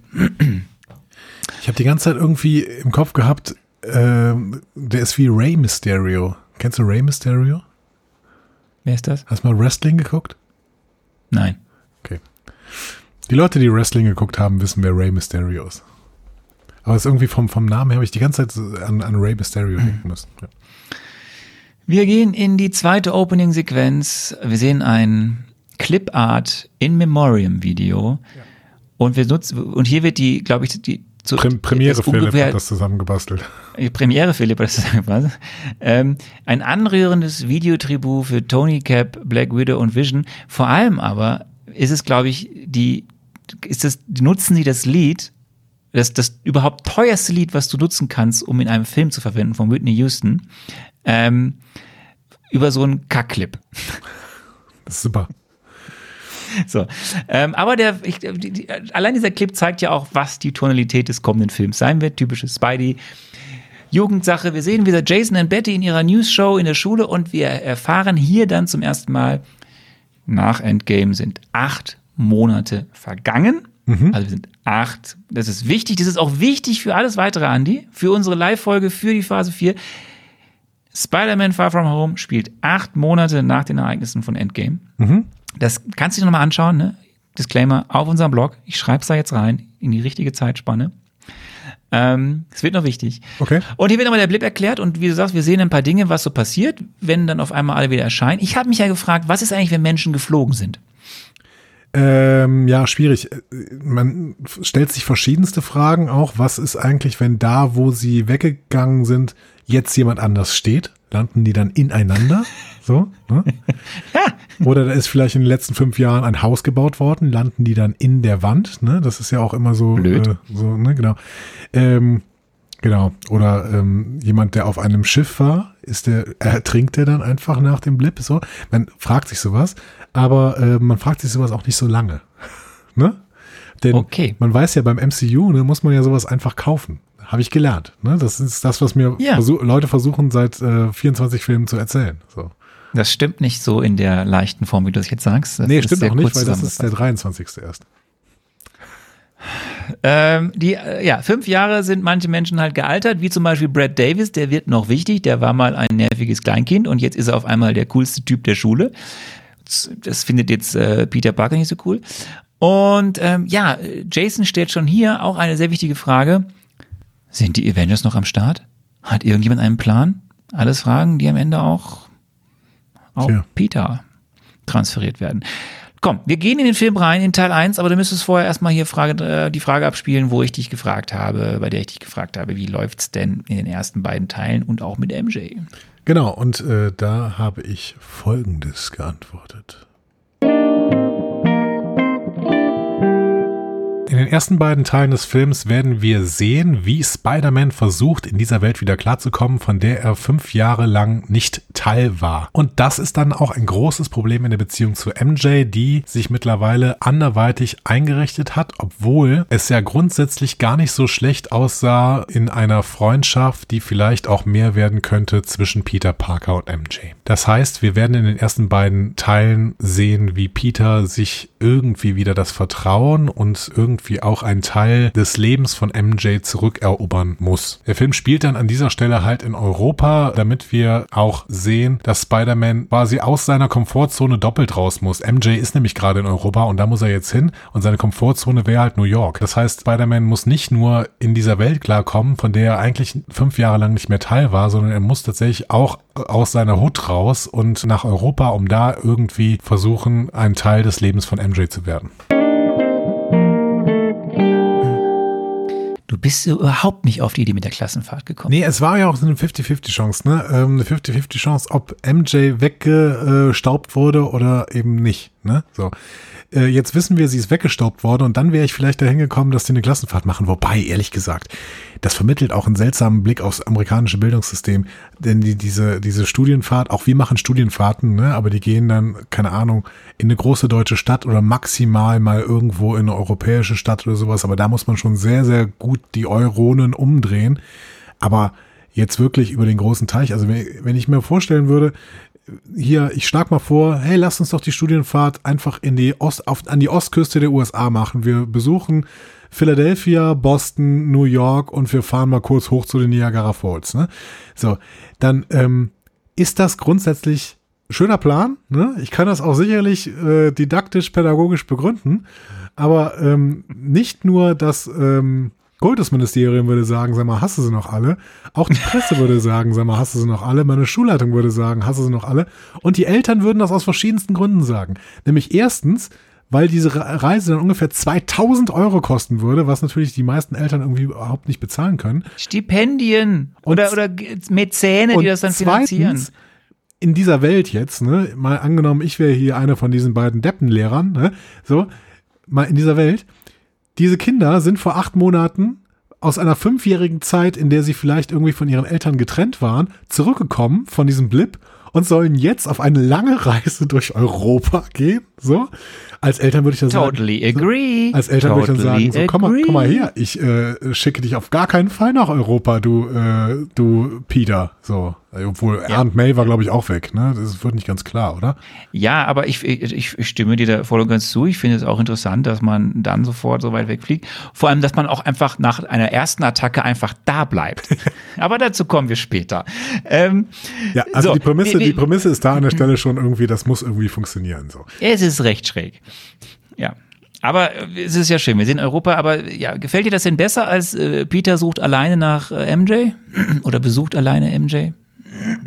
Ja, ich glaube, auch das hätte ein guter Film werden können, wobei es eigentlich ganz nett war, dieses Klassenfahrtsfeeling hier irgendwie aufzunehmen und sowas. Ähm, nö, also eigentlich hat es mir ganz gut gefallen, so wie es jetzt gelaufen ist, ja. Okay, äh, wir sind äh, in der Schule. Peter bereitet seinen Plan vor, wie er MJ bezirzen möchte. Und wir sehen vor allem unsere drei Hauptprotagonisten, Peter, MJ und Ned. Äh, Ned möchte eigentlich sein Junggesellenleben dann in Europa genießen, aber wir werden sehen, das kommt alles ein bisschen anders. Ja, die Amerikaner haben so, haben so ein Bild auf Europa, ne, freie Liebe und sowas, und das sieht man ja immer wieder in solchen Aber es haben die, weil kommen in, in europäischen Filmen hast es äh, vice versa auch so, wenn ich mich an äh, Love Actually erinnere, wo dann irgendwie der europäische Vollschwachmat-Typ irgendwie dargestellt äh, nach Amiland fliegt und dann mit äh, irgendwie zwei Frauen zurückkommt oder so, weil er dann irgendwie in einer Bar in, in, in irgendwo im tiefsten Westen, was weiß ich, sitzt und ähm, weil er einfach Europäer ist, sofort sich vier amerikanische Frauen auf ihn stürzen. Aber ich mag ja eigentlich diese Klischees über Europa. Ich habe auch Eurotrip zum Beispiel ganz gerne ge geguckt. Völlig absurder und schlimmer Film eigentlich, aber irgendwie unterhält mich sowas. Keine Ahnung, das sind meine niederen Instinkte, die dann angesprochen werden. Wir sehen auf jeden Fall die nächsten wichtigen Charaktere, Tante May und Happy oh Gott, Wir sind in Osteuropa und haben nur noch zwei Dollar. Lass uns in das größte Hotel am Platz. Ja, ist egal, weitermachen. Wir sehen die, äh, ja, wir sehen einen weiteren Teil der Blip-Geschichte oder einen, einen so ein bisschen Aspekt. Ja, es gibt halt viele Obdachlosere, weil die in Wohnung nicht mehr da sind. Also auch so beiläufig eben erzählt. Was macht man jetzt mit diesen Menschen? Ja, bitte. Ich find's gut. Das ist, das ist so schön. Ich mag sowas. Ich mag diese, die, wie dieser Blip hier einge, einsortiert ist. Gar nicht so mit so einer Schwere, sondern ja, Kacke, die Wohnungen sind halt neu vergeben worden. Ja, ärgerlich. Und jetzt? Ne? So, also was machen wir denn? Ihnen helfen. Ja. Homeless Support. Genau. Und da hilft halt Tante May mit Spidey. Ähm, dann kommt Happy dazu. Wir erfahren oder wir sehen zum ersten Mal, da funkt es ja anscheinend zwischen den beiden. Und vor allem erfahren wir, ähm, Tony möchte, äh, Nick Fury möchte gern mit äh, Spidey reden. Und vor allem sehen wir zum ersten Mal, dass äh, Peter so ein bisschen, ja, so ein paar Ängste hat oder irgendwie mit irgendeiner eine Schwere mit sich herumträgt. Die ist noch nicht ganz definierbar, aber die Fragen, die ihnen aus der Menschenmenge gestellt werden, die machen ihn sehr unruhig. ja. Und ich, ich habe ihn so gefühlt, ne? Also ich würde auch nicht mit Nick Fury reden wollen. Ich habe ich hab, ich hab da so meinen inneren Peter Parker gechannelt. Also nicht nur, dass äh, diese, diese äh, Schwere der Verantwortung, ne? Also der Peter ist ja hier quasi das Gegenteil von diesem ähm, Spider-Man, den wir bis jetzt kennengelernt haben. Ne? Dieses aus großer Macht folgt große Verantwortung. Nee, das Gegenteil ist hier der Fall. Aus großer Macht, oh Gott, ich möchte keine große Verantwortung haben, ich möchte nur diese kleine Spinne aus der Nachbarschaft sein. Ja. Bitte. Ja. ja. Das ist auch gut gespielt. Ja, definitiv. Würde ich sagen. Wobei äh, in So, dieser Peter Szene Park- ist es natürlich so, dass man überhaupt keine Mimik sieht und das äh, läuft dann ganz viel über Kamerafahrten und über äh, irgendwie den Einsatz von, von Effekten und äh, auch Musik und sowas, genau. Ja. Ja, aber auch später ja auch. Aber okay, erstmal packt er ja, er muss ja packen, um nach Deutschland zu kommen. Er will eigentlich. Ich, das, sehr schöne Szene finde ich ja, äh, ich weiß gar nicht, äh, ne, seine, seine, seine, seine, seine Peter-Regung, so, die nicht funktioniert, wenn eine Banane geworfen wird. Peter Ticker, Was in, äh, was in Tingle, vielerlei Tingle, Hinsicht, genau. äh, das kribbelt. vielerlei Hinsicht Peter sehr verwirrend findet, dass man von einer Peter-Tingle oder Peter-Regung spricht. Ähm, ja, der Anzug ist am Ende dann doch irgendwie im äh, Koffer gelandet, wie wir später sehen. Aber vor allem steht auf dem Koffer BFP. Und weißt du, wofür BFP steht? Best Friend Peter, keine Ahnung, ich weiß es nicht. Es ist, äh, es soll für eine kleine Referenz auf Uncle Ben sein, Ben? der ja nie genannt wird hier in diesem, in dieser Form des, der Spider-Man-Filme. Äh, Benjamin Franklin Parker. Okay. Benjamin Frank. Also so eine Referenz, als wäre es der Koffer von Uncle Ben. Ähm, ja, es geht auf den äh, dann Flug nach Venedig. Ähm, es funktioniert nicht so wirklich, wie Peter das vorhat.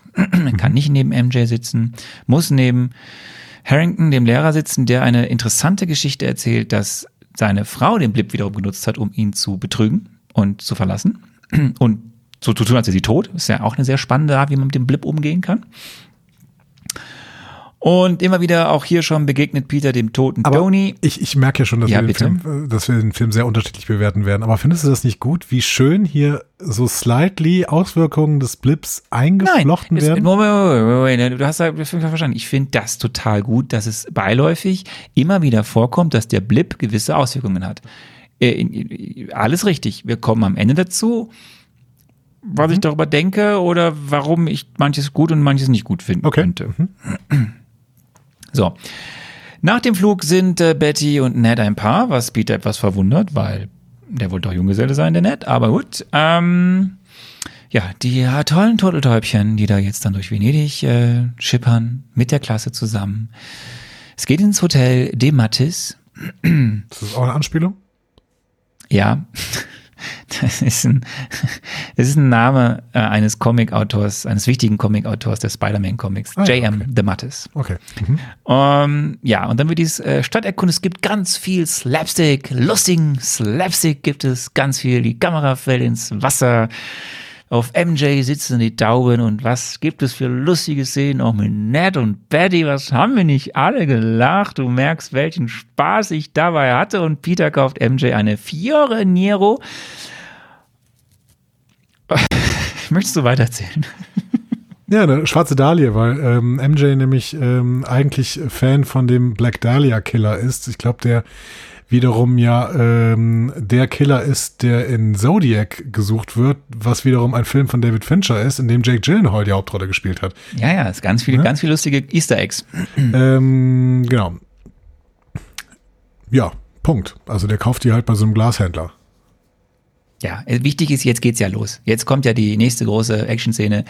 Wir sehen Hydro Man, Hydro Man, das Wasserwesen. Der Wasserelementar, ne, der dann bekämpft wird und äh, da passiert dann auch tatsächlich das, was ich ja ähm, äh, als, als Triple M vorhergesehen hat, aber dazu später mehr, möchte ich an dieser Stelle sagen. Nämlich Peter äh, beschützt. Möchtest du den Triple M jetzt schon abspielen? Ich kann abspielen, aber der ist jetzt nicht da. So, aber ich kann. Es ist nicht dein Triple M. Nee, aber es passt zu dem, was ich gesagt habe. Also, was ich gesagt habe, war dieses hier. Der Triple M des Films hat etwas mit einem historischen Gebäude in Europa zu tun, das Spider-Man zusammenhält bzw. rettet. Es könnte zum Beispiel Big Ben sein, das in die Themse gezogen werden soll und Spider-Man rettet es. Ja, es ist hier nicht Big Ben, sondern äh, tatsächlich ähm, äh, der Turm vom Markusdom, glaube ich, war es, ne? Das ist der Markusturm, genau, auf dem Markusplatz, am Markusplatz. Genau, also der, ich glaube, es ist der Turm vom Markusdom, oder? Ich bin in den Ja, heißt ja Markusdom, Markusturm. ich bin in den Markusdom nie reingekommen, weil man da mit kurzer Hose nicht reinkam. Und ich in Venedig immer kurze Hose. Immer, immer mit Hose gezogen. Ja, ja, genau. Okay. Ähm, ja, ich war auch immer, ich war noch immer sehr jung, als ich in Venedig war. Das letzte Mal, glaube ich, mit 18 oder sowas. Muss da noch Ich war noch nie da. Echt nicht? Nein, ich war noch nie da. Ich, ich fahre diesen Sommer wieder hin. Soll ich dann Fotos machen? Wie, Ich dachte, du sagst, jetzt nimmst du mich mit. nö. Ja gut, weitermachen, weitermachen, komm. Äh, ja, genau. Also Kampf mit dem Wasserelementar, äh, aber zum Glück kommt Mysterio und ähm, äh, Peter, Schön. Peter hilft Mysterio dann beim Kampf gegen den Wasserelementar und Ist zusammen übrigens schaffen eine von äh, Tom Hollands Lieblings-Action-Szenen, da wo er über diese Poller äh, in, in, in, in diesem, der, der, der springt doch auf, wie heißt die Brücke da, die berühmte Brücke? Weiß ich ähm, Habe ich vergessen, ehrlich gesagt. Ja, und der springt doch über diese, diese Poller, wo die Schiffe, die, die Gondel, die Gondeln angebracht werden können auf die, und das ist einer seiner Lieblings-Action-Szenen gewesen. Hat alle selbst gemacht. Das So. glaube ich nicht. Und, Hat er das ähm, selbst gemacht? Doch. Ja, der ist, ja, der macht viele Stunts selbst, ja. Deswegen ist er ja Ist so der ein junge Tom. Cruise? Ja, vielleicht ist es der junge Tom Cruise. Hoffentlich kommt er nicht zur Scientology. Hoffentlich. Ja. Aber da ist er, glaube ich, gefestigt für. Nein, äh, ja, wir haben diese große Action-Szene, die am Ende auf dem äh, Markus-Tour, Markusplatz endet. Während also Mysterio das Wasserwesen dort mit allen Mitteln bekämpft, macht Peter Bekanntschaft mit der Glocke im Markusturm mehrere Male und kann gerade noch verhindern, dass der Turm irgendwie auf Leute fällt. So, so. Und dann ist auch wieder vorbei. Die, glücklicherweise ist die Fiore Niore nicht zerbrochen. Ja, noch. Und ähm, das ist ganz wichtig für Peter. Und äh, ja, Mysterio lässt sich fallen. Es geht zurück ins Hotel. Die Klasse rätselt, was war das? So, ne? Also, was war das? Flash zitiert BuzzFeed, was ich ganz witzig finde, Ja. ähm, und spricht von Murray Bench, Hydroman. Und das ist tatsächlich auch im Com- Comic, da heißt er so. Murray Okay. Bench. Äh, und das Lustige in den Comics greift dieser. aber die- ich habe es nicht gelesen, aber ich finde es lustig äh, und nicht gesehen. Der greift seine Opfer auch gern durch die Toilette an. Okay. Gott sei Dank haben wir das nicht gesehen, dann äh, hätte, hätte jeder von uns irgendwie Angst danach, auf Toilette zu gehen. Ja. So. Gibt doch so Horrorfilme, Ähm, wo irgendwie kurz- so aus der ja. Toilette irgendwelche Ratten kommen oder sowas und dir dann. Ja, eklig. Spinnen, äh, andere Sachen. Ja, böse. Ähm, ja, es wird kurz angerissen, dass man sich durchaus in Amerika Gedanken macht, ob es nicht klug wäre, also Tante May macht das jetzt stellvertretend für die anderen Eltern, äh, ob es nicht sinnvoll wäre, dass die vielleicht jetzt zurückkommen, weil eigentlich geht es in der Szene mehr darum, dass die Affäre mit Happy vertieft wird. Aber ja, man lässt die Kids da. Ähm, es geht aufs Zimmer. Und ja, vielleicht noch wichtig, es passt ja zu dieser ganzen Film, ne? Was ist Wahrheit, was ist Fake News, was ist real, was ist. Ich hier wieder eine schöne Szene mit Flash, ne? Er disst einerseits Peter, andererseits ist er ein großer Spider-Man-Film. Also ist- so diese ganzen Elemente passen ja ziemlich gut zusammen. Genau, und allgemein Ähm, fragen sie sich halt, ob die Medien da sinnvoll berichten und ob das so alles stimmt, was da in den Medien gesagt wird. Ne? Was natürlich grundsätzlich eine total schwierige und gefährliche Frage ist, die man andererseits wieder stellen muss unbedingt. Ne? Also es ist, es ist eine, äh, ein sehr, sehr schwieriges Thema, das an dieser Stelle hier aufgebracht wird und durch Mysterio nachher noch ein wenig vertieft wird. Genau. Richtig. Spätestens Ja, dann in kommt dein der Freund. Mid-Credit-Scene, beziehungsweise. Ja. Übrigens, du hattest mich, das möchte ich jetzt schon mal ankündigen, du hattest mich nach einer Mid-Credit- und Post-Credit-Scene gefragt. Die Post-Credit-Scene war bei Apple nicht vorhanden. Es gab keine Post-Credit-Scene. Wollte ich hier an dieser Stelle sagen. Du musst mir da also gleich erzählen, was in der Post-Credit-Scene vorgekommen wäre. Moment, Moment, jetzt, im, ah, ah, jetzt, jetzt, jetzt, jetzt muss ich jetzt mal eine offene, Leute, ihr merkt jetzt, jetzt werde ich heiß. Du kennst die Post-Credit-Scene von Spider-Man Far From Home nicht? Ich kenne nur die Mid-Credit-Scene. Hast du gerade meine Anspielung verstanden, was das Maria Hill zu Nick Fury, Nick, Nee, hast du das gar nicht nicht, verstanden? weil die bei Apple nicht dabei ist. Ich habe extra langsam bis zum Ende laufen lassen. Ähm, Wie geil ist das denn? Da, aber dann lassen wir dich jetzt mal, dann lassen wir dich im äh, Umgewissen. nee, du musst mir das nachher erzählen. Hm? Ja, dann, dann werde ich sie erzählen. Aber das wird für dich den Film. Okay, es ist sehr spannend. ja. Das ist ja lustig. Ja, leider, leider war die nicht dabei. Also war nur diese Mid-Credit-Scene dabei. Ähm, wir, sehen, Nick- wir sehen Nick Fury. ja, wir sehen Nick. Fury, äh, der, der erst nett betäubt und dann nochmal zeigt, wie unsympathisch er eigentlich ist und wie sehr Nick Fury eigentlich ein Kind der alten Zeit ist. Das ist wirklich toll. Wie sehr hier auch klar gemacht wird, Nick Fury, das ist so ein 90er-Jahre-Typ. Der hat damals die Avengers irgendwie zusammengebracht und sowas. Der hat, da hat er auch irgendwie das Herz im rechten Fleck. Aber in die Welt, die Spider-Man hier belebt, passt Nick Fury eigentlich nicht mehr rein. Nick Fury möchte gerne aus Spider-Man den neuen Iron Man machen. Äh, Spider-Man möchte das aber überhaupt nicht, überhaupt nicht. Und äh, das kapiert sogar Mysterio besser als Nick Fury. Ähm, ja, und wir ähm, kriegen hier kurz eine Erklärung von Nick Fury, warum er denn jetzt überhaupt Spider-Man mit reinziehen will. Und eigentlich sagt äh, Spider-Man die ganze Zeit nur, ey, ich hab da keinen Bock drauf. Ganz im Ernst. Ich hab keinen Bock. Ja, du, alles richtig. Äh, er macht Kurzreferat, ne, was da so passiert. Ähm, und nimmt ihn dann ja mit in die Geheimgrotte, da kommen wir gleich zu. Ich sag mal so, ich fand's ja interessant, dass Nick Fury, den ich ja bisher auch gut kenne, genauso wie du, der hat irgendwie gesagt, er, er, der, der gibt zu, dass er Dinge nicht weiß oder er weiß Dinge wirklich nicht. Ja, der kommt halt nicht mehr klar mit dieser so. Welt. Der ist, Ich lass das mal so der ist einer vom stehen. alten Schlag.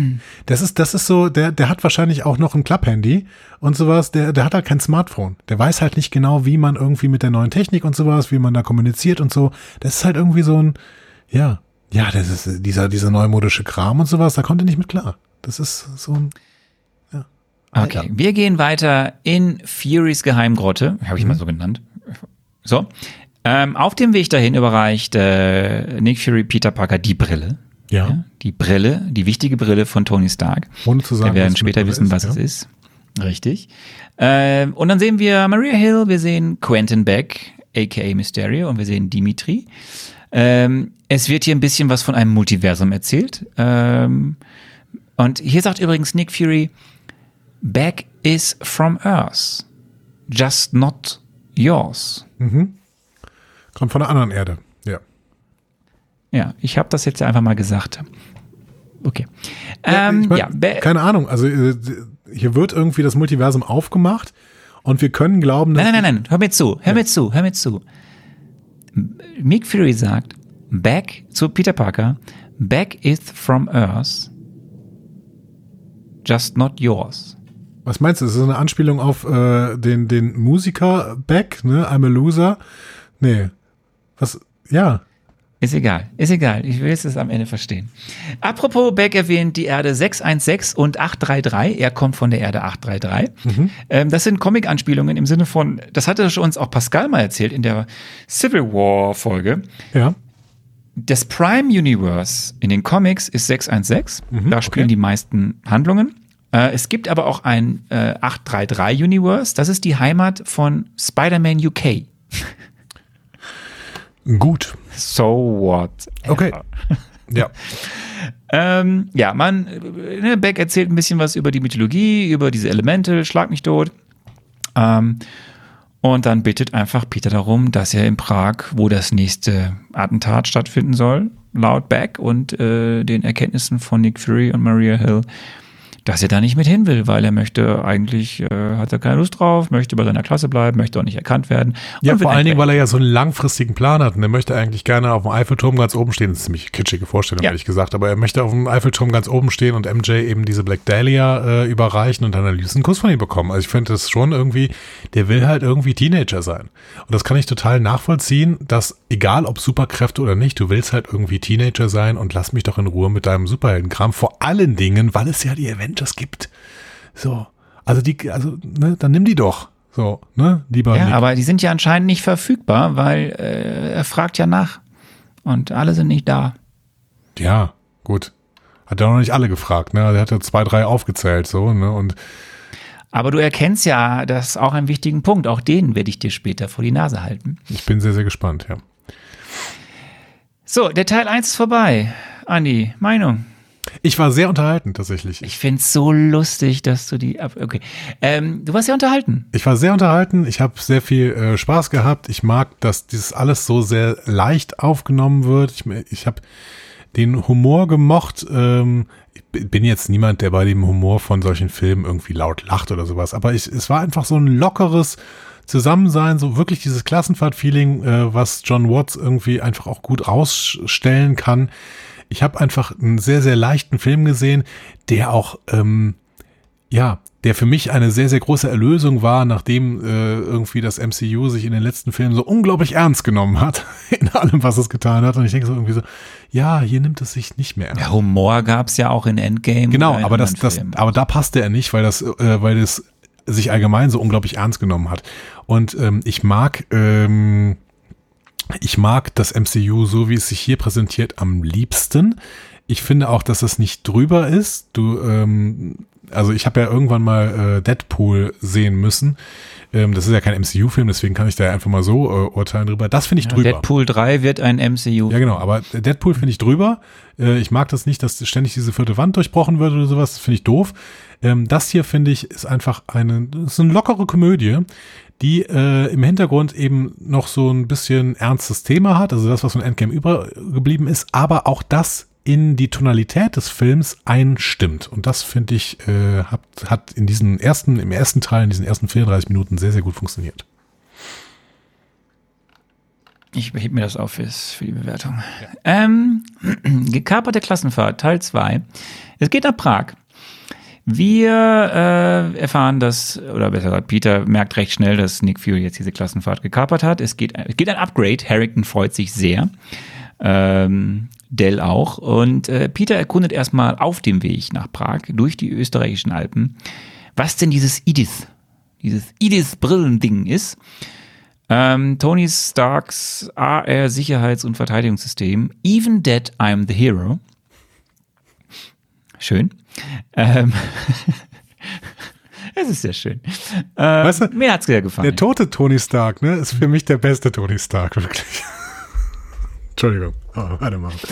Zugriff auf, also äh, Peter Parker hat Zugriff auf das gesamte Stark-Sicherheitsnetzwerk, Netzwerk, mehrere Verteidigungssatelliten mit Drohnentechnik und auch Telekommunikationsnetze.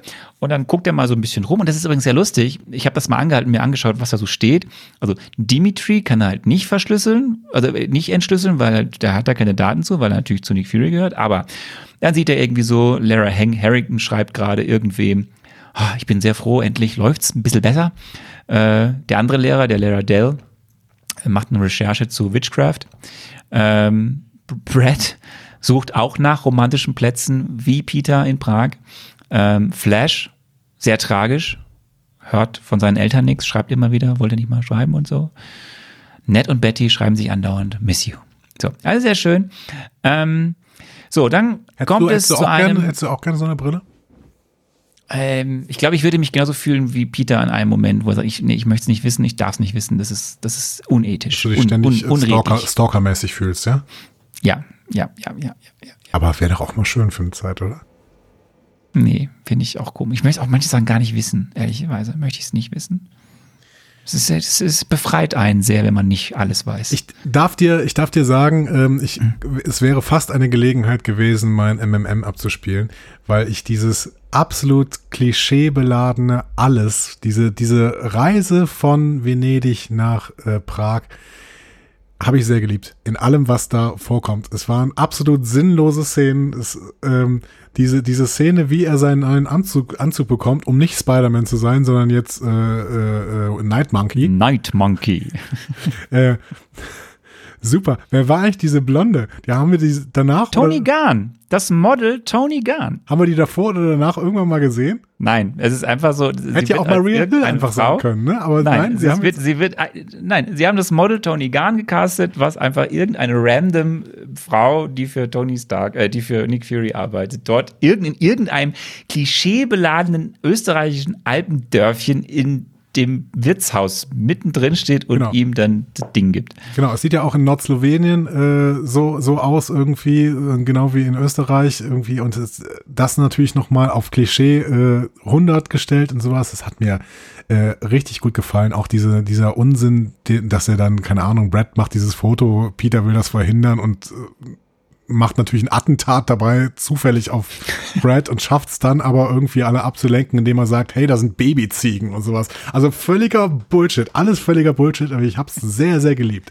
Es war äh, fast mein MMM, äh, aber es kam nachher noch eine Szene, die ich dann eher als MMM bezeichnen würde.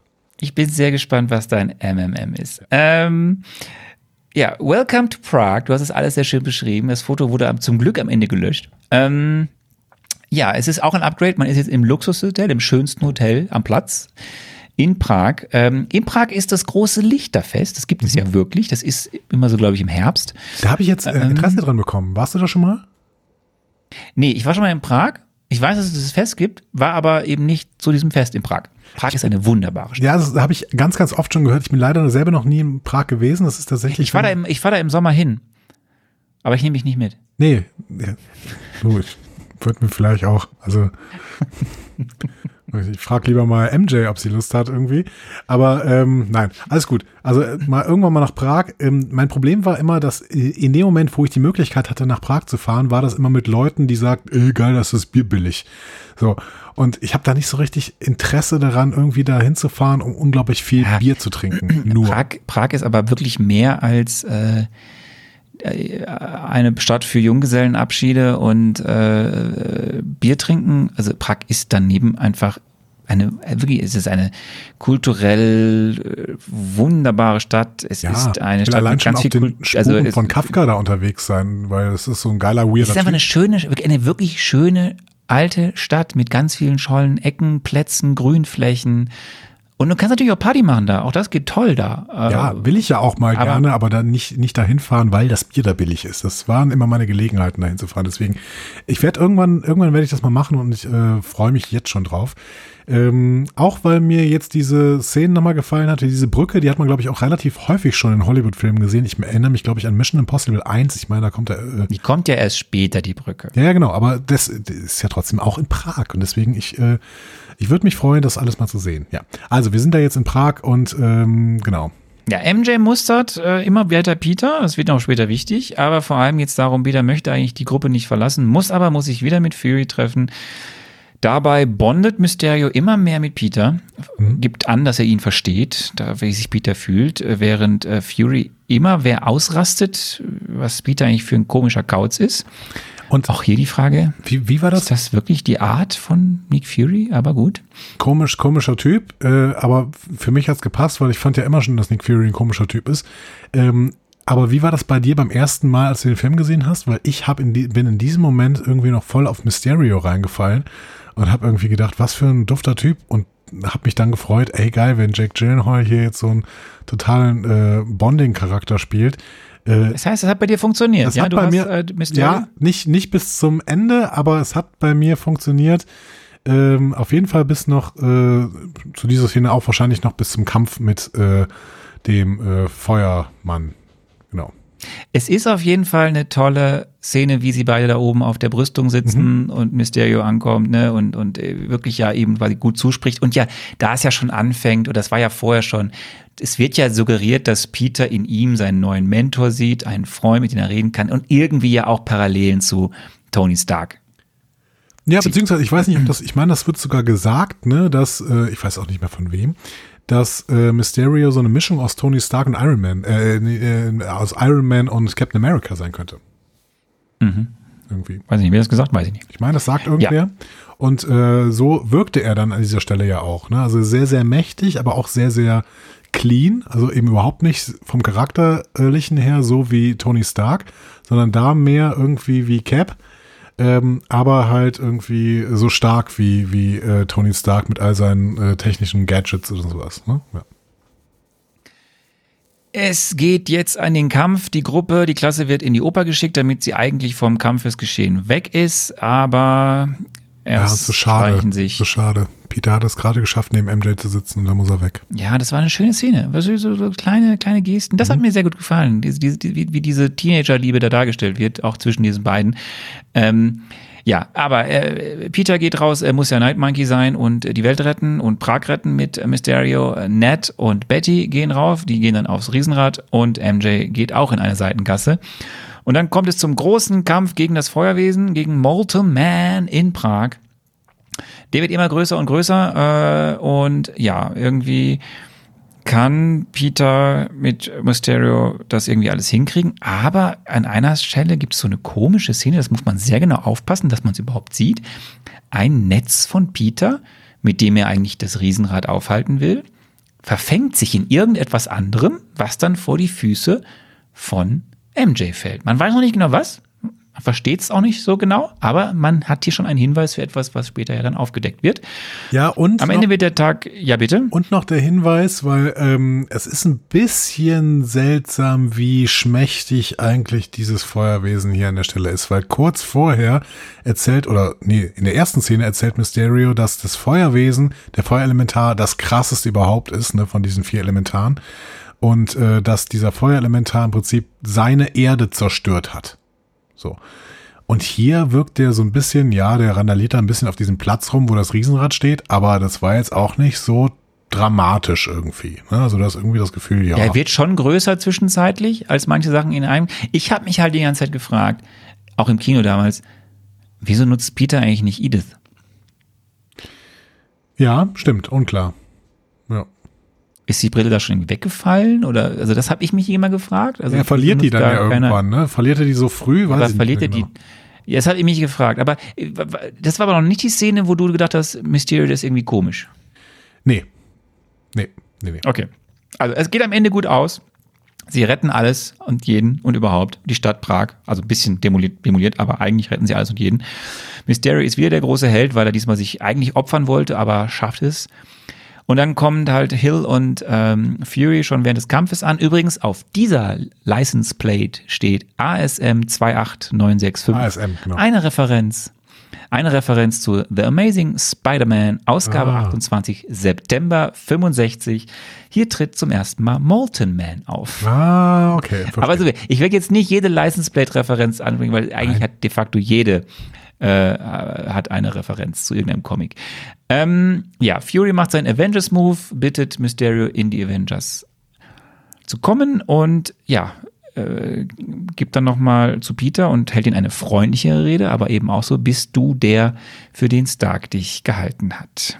So, und dann schnappt sich Mysterio Peter und jetzt kommt die Szene, die du vielleicht mal erzählst, ähm, was da jetzt passiert, wo du vielleicht auch jetzt gleich den Antagonisten, die Antagonistenfrage abspielst, die ich dir gestellt habe. Ja, beziehungsweise eine andere Frage beantworte, weil ähm, ich fand diese Moment, Bar lass mich eine Sache, ja. lass mich eine Sache, bevor du jetzt diese Bar-Szene erzählst.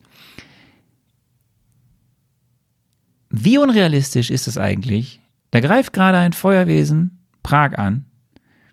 Und das habe ich mich im Kino gefragt. Und dann geht das Leben in der Stadt ganz normal weiter und alles ja. in der Bar. Ja, seltsam. Ähm, und da habe ich mich gefragt, was soll mir diese Szene sagen? Soll sie mir von Anfang an sagen, das ist irgendwie alles fake? Ist Peter naiv? Aber jetzt mhm. bist du dran. Äh, genau, und das war der Moment, wo mir alles irgendwie zu glatt lief. Die beiden sitzen da in dieser Bar irgendwie und ich denke so, hm, einerseits ist es komisch, dass das Leben einfach so weitergeht. Genau, ich hatte dieses, dieses, dieses, so ein ungutes Gefühl. Und dann war Beck ein bisschen zu, zu krass manipulativ und hat im Endeffekt ich meine, du, du kennst sowas, ne? In Gesprächsführung ist irgendwie, du sagst jemandem, nee, du musst das nicht tun und erreichst damit, dass derjenige das tut. So. Und ich habe in dem Moment gesagt, ah, Peter, ist das jetzt eine gute Idee, dem Typen ähm, die Brille zu geben. Ich hatte an dieser Stelle noch einen zweischneidigen Gedanken. Der erste Gedanke war, dass der durch die Macht, die ihm diese Brille geht, korrumpiert wird und dadurch eben böse wird. Ne? Das war der, der erste Gedanke. Ähm, dass Mysterio quasi durch Edith quasi erst so richtig böse wird, weil er merkt, okay, oh Gott, jetzt habe ich quasi unfassbare Macht und jetzt ist es äh, zu Ende. Ne? Also jetzt kann ich diese Macht auch bö für böse Zwecke nutzen. Und die zweite war, irgendwas ist an diesem Typen vielleicht fake. So. Das heißt, in dieser Bar-Szene habe ich gedacht, dass du bist, du läufst, das läuft irgendwie zu glatt mit dir da in äh, uns und Spider-Man, ja. Ähm, übrigens, wenn du, wenn ihr alle mal und auch du euch die Szene nochmal anschauen solltet, schaut mal auf den Hintergrund, was so an der, was an der Wand der Bar an suggestiven Bildern hängt, die Peter auch beeinflussen sollen, das zu tun, was er dann tut und das mhm. unterstützen, was Quentin Beck die ganze Zeit sagt. Es ja. ist sehr spannend, wie das inszeniert ist auch. Aber dann spiel doch jetzt mal, dann platzt die Bombe, spiel doch mal den. Ich spiele jetzt nicht den Antagonisten ab. Weil ich muss sagen, der Moment, in dem diese Bombe platzt, war mein Triple M. Das hat mir, Ach so. das hat mir total gut gefallen, das wollte ich zuerst sagen, ähm, weil es war so, das war so auf einen Zenit zugeschrieben und dann löst sich alles auf und alles verändert sich. Äh, das, und das war so ein bisschen, diese Un, dieses Unwohlsein hat sich in mir aufgebaut und hat sich in mir aufgebaut und dann geht Peter da raus und ich denke so, jetzt zeigen die den aber noch weiter, den Mysterio. Und dann wusste ich, okay, verdammt, jetzt, äh, jetzt ist hier gerade die Auflösung. Und diese Auflösung kam dann und das war wirklich mein, mein Triple M, in dem klar gemacht wird, krass, der Typ ist einfach fake. Der Typ ist in allem, was er tut, fake. So, und ähm, ja, jetzt kann ich tatsächlich mal dieses Antagonisten-Ding abspielen, äh, wobei ich natürlich dann Unsinn geredet habe, aber das machen wir gerade mal schnell. Der Antagonist ist jemand, der im Endeffekt Thanos an, die Welt nämlich dadurch zu retten, dass die Hälfte der Menschen in Staub aufgelöst worden sind. Das ist natürlich ein Plan, den zum Beispiel ein radikaler Ökoterrorist durchaus gut finden könnte, denn der Umwelt würde es besser gehen, wenn nur noch die Hälfte der Menschen auf diesem Planeten leben. Das heißt, der Antagonist wird jetzt jemand sein, der mit den Verhältnissen, die vor diesem zurückgekehrten Menschen-Dings gewesen sind, der mit diesen Verhältnissen eigentlich ganz gut klarkam und der eigentlich sich wieder diese Verhältnisse wünschen würde und dementsprechend auch einen Hass gegen alle möglichen Superhelden hat. An dieser Stelle wird er sich auf Spidey fokussieren. Ja, das war natürlich völliger Quatsch, ähm, aber gut, hätte er auch ein Bösewicht sein können, der irgendwie noch in Thanos Fußstapfen treten möchte. Stattdessen möchte ähm, Mysterio irgendwie in Tonys Fußstapfen treten, lieber. Und dementsprechend ist er der zweite, ähm, Spider-Man-Gegner, der im Prinzip hier umgedeutet wird nach Vulture, ne, äh, zum Tony Stark-Gegner. Eigentlich, eigentlich sind das beides Iron Man-Gegner, ne? Sowohl Vulture als auch der hier wären dann beides die besten Iron Man-Gegner tatsächlich, ne? weil die Iron Man-Gegner, die in den Iron Man-Filmen vorkommen, sind halt alle Bullshit. Ähm, aber ähm, ja, es ist es ist äh, genau, also ein ein von äh, Spider, von, von Iron Man schlecht behandelter Top-Wissenschaftler, der sich quasi noch so ein paar andere Top-Wissenschaftler um sich herum äh, schart, um zu sagen, so, jetzt zeigen wir es denen aber und übernehmen quasi genau das Vermächtnis von dem toten Tony Stark an dieser Stelle, beziehungsweise seine Rolle in der Welt. Und ähm, ich habe mich dann an dieser Stelle gefragt, dieser eine äh, Schnurres-Typ, der, der kam ja, glaube ich, wirklich vor, ne, in den Iron Man-Filmen. Das ist, das habe ich ja gesagt, das habe ich ja vorhin auch bei den Schauspielern gesagt. Das ist der Schauspieler, der einen Professor spielt, der zum Beispiel einer Szene, siehst du auch in diesem Film von, von, ähm, ähm, ach, wie heißt er denn äh, hier, äh, wie hieß denn der Gegner? Vergessen im ersten Iron Man, schon so lang her. Im Iron, äh, ersten Iron, Iron Man, äh, hier, ähm, äh, Iron Monger. genau, Iron, nennen wir ihn Ironmonger, richtig? Ich wollte den richtigen Namen, ähm, aber egal. Ähm, genau, und der, äh, der schnauzt ihn so an, endlich so gewisse Dinge zu tun, die Toni doch auch kann, so, und er kriegt es nicht hin. Also, so, das ist mhm. wirklich, mhm. ähm, das ist auch der, der gleiche Schauspieler. Und ich finde das sehr schön, das, wie er es halt Das mit Jake Gyllenhaal war ein Fake, ne?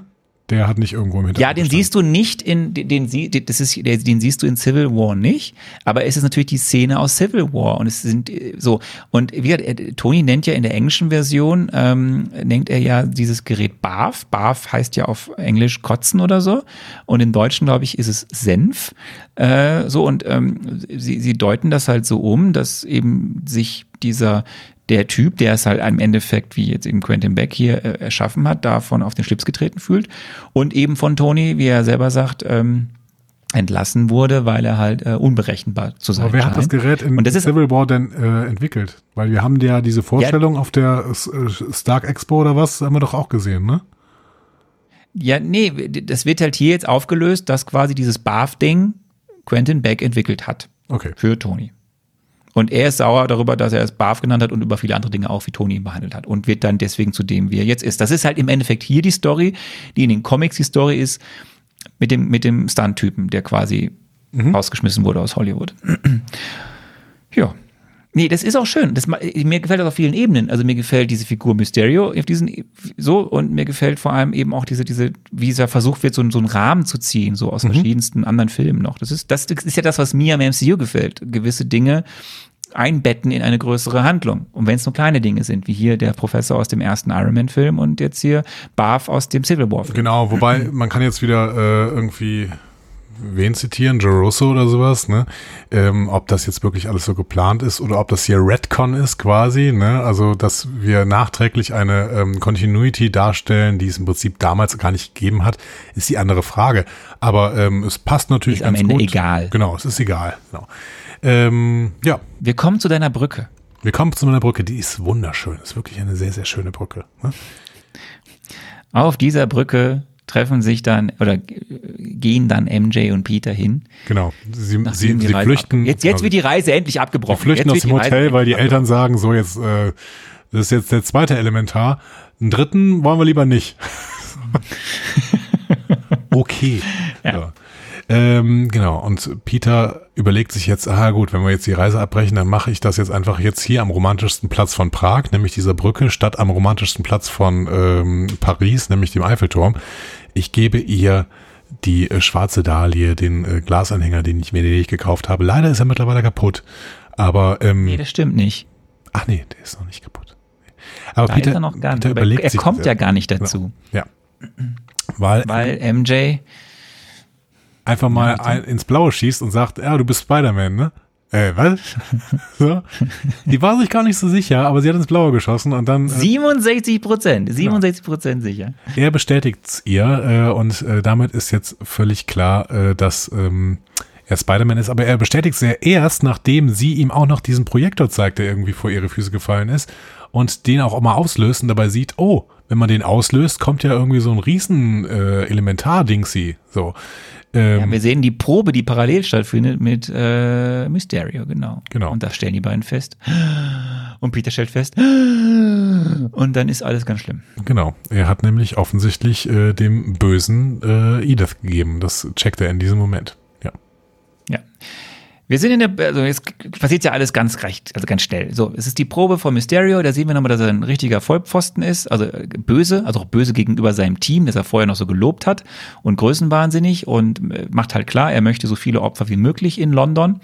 Er sieht so ein bisschen, er wirkt ja, aber oh. ein bisschen so wie so ein ähm, skurriler Theaterregisseur hier irgendwie, ne? So ein, äh, Ja, ja.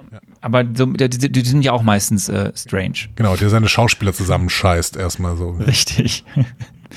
ähm, und ja, äh, dann fällt stellt er fest, er muss jetzt Peter töten, weil der weiß jetzt davon und weiß noch nicht genau, wer sonst noch alles das weiß. Deswegen muss er jetzt die Klasse nach London lotsen, um sie in dem großen Showdown auch zu töten.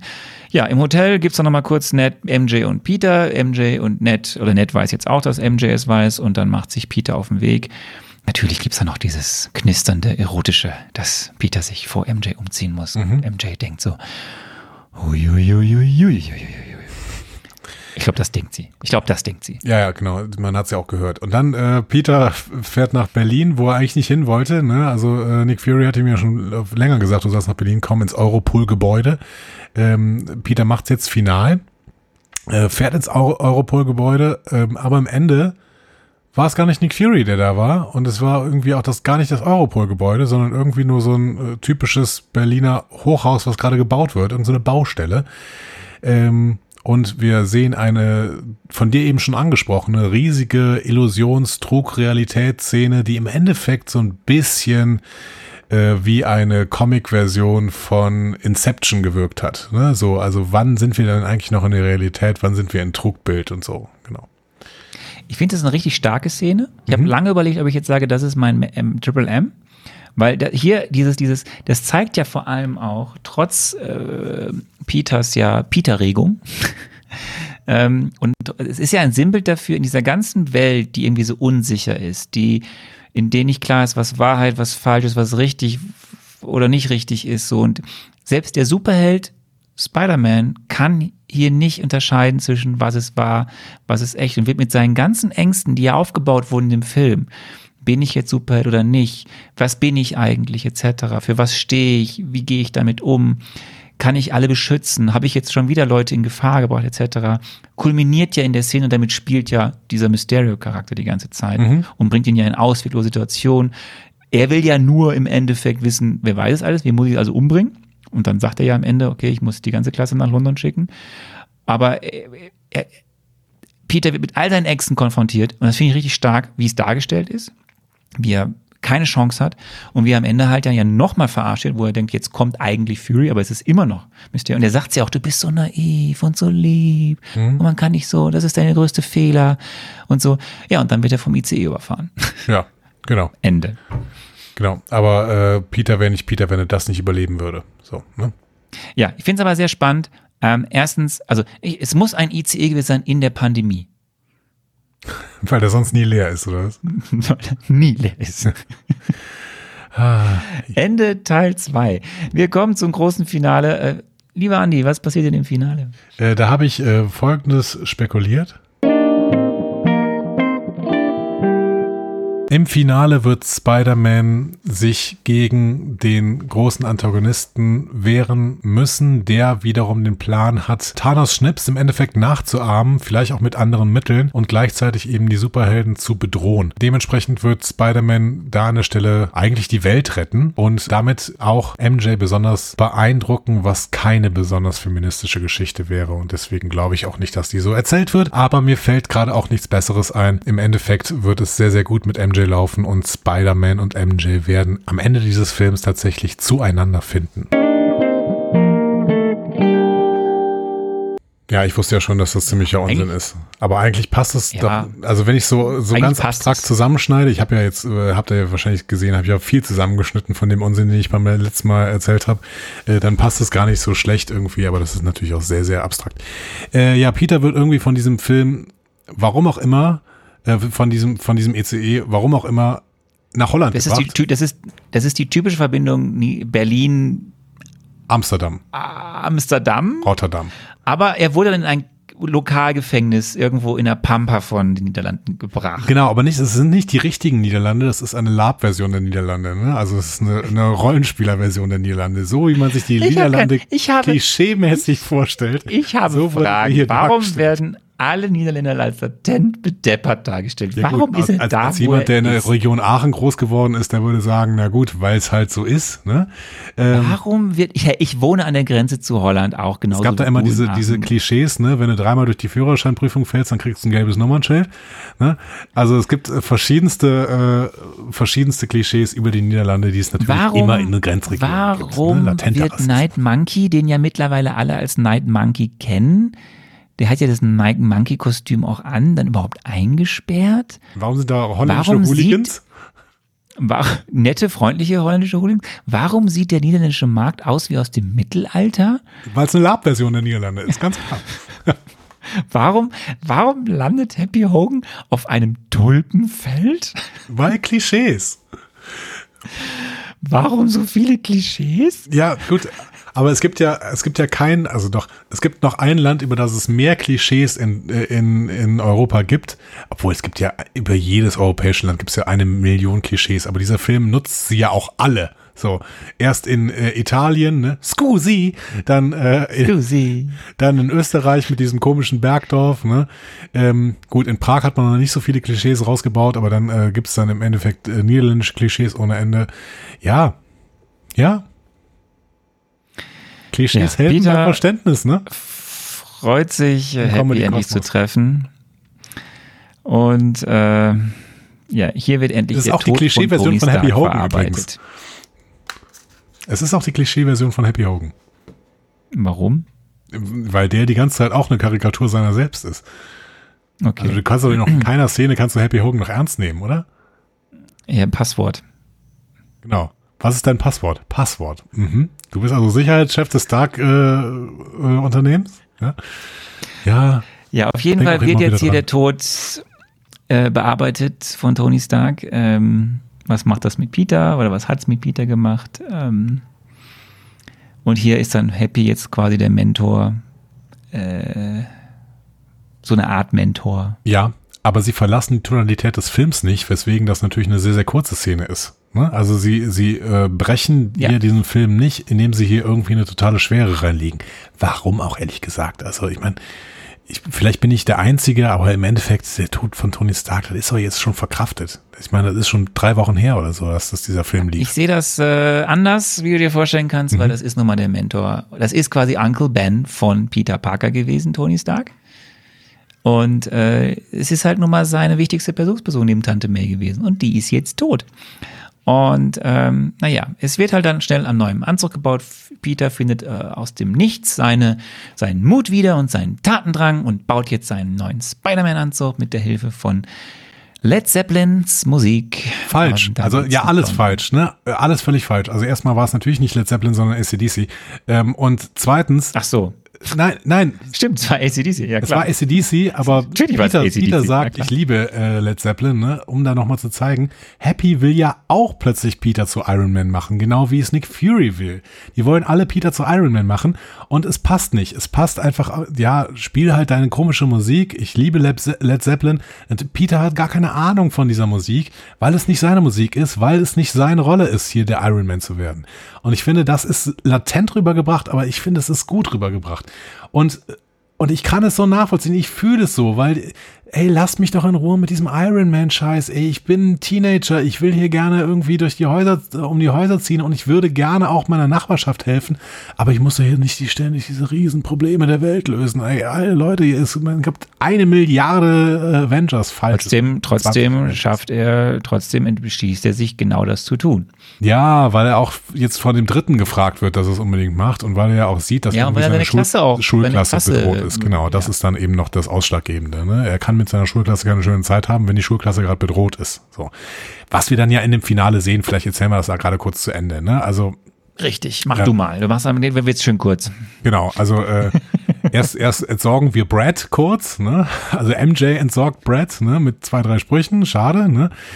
Ähm, dann ähm, passiert genau das, was äh, passieren sollte. Dieser Bus ist natürlich äh, gesteuert von irgendwie, wie hieß dieser Typ? Keine Ahnung, irgend so ein Typ aus dem Team von den Mysterio. Genau. genau, ja. Und dementsprechend wird der Bus genau auf die äh, London Bridge, Schrägstrich Tower Bridge, wie auch immer sie heißt, ist ja völlig egal, äh, gestellt, wo dann eben das äh, alles äh, außer Rand und Band laufen soll. Ähm, mh, Marie Hill und Nick Fury sind auch weiterhin irgendwie im Team Mysterio, weil sie es auch nicht, noch nicht alles durchblickt haben. Ähm, und der sitzt oben in der Tower Bridge und dirigiert alles. Ich habe übrigens gedacht, die Tower Bridge ist So, ja so, Mysterio, ja, genau. Genau. Die ja, ja. Tower Bridge ist ja so uralt. Gibt's da oben wirklich so ein, so ein äh, modernes irgendwie Dings, wo der drin stand? Gibt es da nicht vielleicht irgend so eine, so eine, so eine Technikbrücke, wo extra dann, äh, wo, wo man die beiden Towers miteinander dann, weiß keine Ahnung, ich weiß Ich es war vor drei Jahren das letzte Mal in London und dann bin ich auch oben auf der Tower Bridge.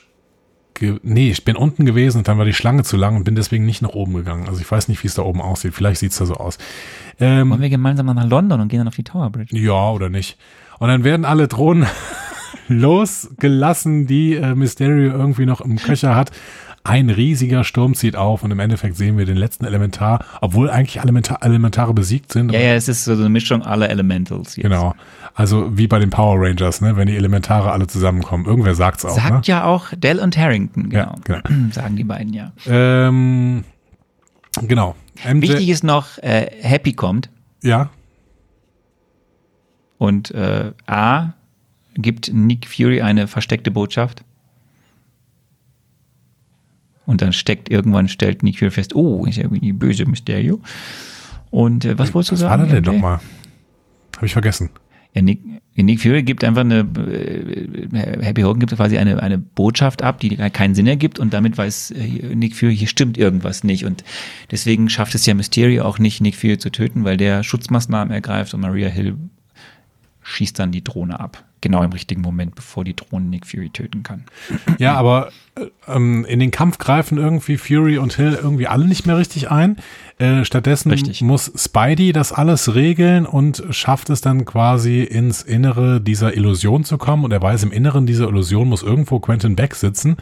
Und äh, da findet er dann auch hin. Und ähm, dann gibt es noch eine so allerletzte Szene, tut mir leid, wenn ich das zu sehr abkürze, aber es gibt noch eine allerletzte Szene, in der Quentin Beck quasi noch eine letzte Illusion macht, nämlich die Illusion, dass er da schon irgendwie halb ähm, besiegt äh, auf dem Boden liegt ähm, und greift dann Spidey von rechts nochmal an, aber Spidey hat ja mittlerweile seinen Peter-Tickel äh, und hat ihn irgendwie äh, im Griff und schafft es dann tatsächlich, äh, Mysterio äh, komplett ähm, zu erledigen. Und äh, währenddessen sind MJ und ein paar Leute aus der Klasse im, äh, im Tower von im Tower of London Die eingesperrt. wichtigsten, ne? MJ, Betty, Ned, Flash und Genau. eben mit Happy im Tower. Genau, sie sind im Tower eingesperrt und ähm, da verfolgen sie Drohnen. Das hat mich ein bisschen erinnert an Jurassic Park. Äh, ne? Das werden die, die Drohnen spielen so ein bisschen die Rolle der Raptoren in Jurassic Park, ne, die so durch diese Küche äh, laufen und die versuchen sich halt die ganze Zeit irgendwie immer von, von Raum zu Raum weiter irgendwie vor diesen Drohnen zu verstecken. Äh, genau. Ja, Wichtig ist noch, bevor Beck stirbt, sagt er den wichtigen Satz, oder zumindest scheinbar stirbt, die Menschen glauben an alles. genau, man muss es ihnen Wird ja nur später nochmal zeigen. wichtig. Man muss es ihnen nur zeigen. Ähm, Ist, so, glaube ich, auch, ist, glaube ich, auch so ein. Ding, was dieser Breitbart-Typ damals irgendwann mal gesagt hat, als er seine Plattform gegründet hat. Weiß ich nicht. Okay. De facto ist der Film jetzt zu Ende. MJ und Peter küssen sich auf der brennenden Tower Bridge. MJ will Peter zur Hilfe eilen, aber eigentlich Mhm. Peter. möchte sie ihm auch nur sagen, dass sie ihn. Peter. Peter, Peter, Peter Parker. Ja, zumindest kommt es endlich zum großen Happy End. Das ist sehr schön. Das hat mich auch sehr gefreut. Das ist auch eine schöne Szene, auch wie die beiden das wieder spielen. Ja, Happy trifft nochmal auf Fury und Hill und Fury bedankt sich, dass es den Tipp gab und ähm, dann sagt Happy nochmal, Peter ruft sie an, nicht umgekehrt. Ja, dann sind wir in, äh, in den USA wieder. Ned und Betty haben sich getrennt. Seltsam. Flash ist Genau. allein. Ja, der wird leider nicht abgeholt von seinen Eltern. Ja, ähm, das muss noch, das muss noch irgendeine Nachgeschichte haben, was Ja? mit, mit, dem, mit dem Flash irgendwie. Da kommt noch irgendwas. Bin gespannt. Vielleicht in, in Ja, No Way. Home. Ja.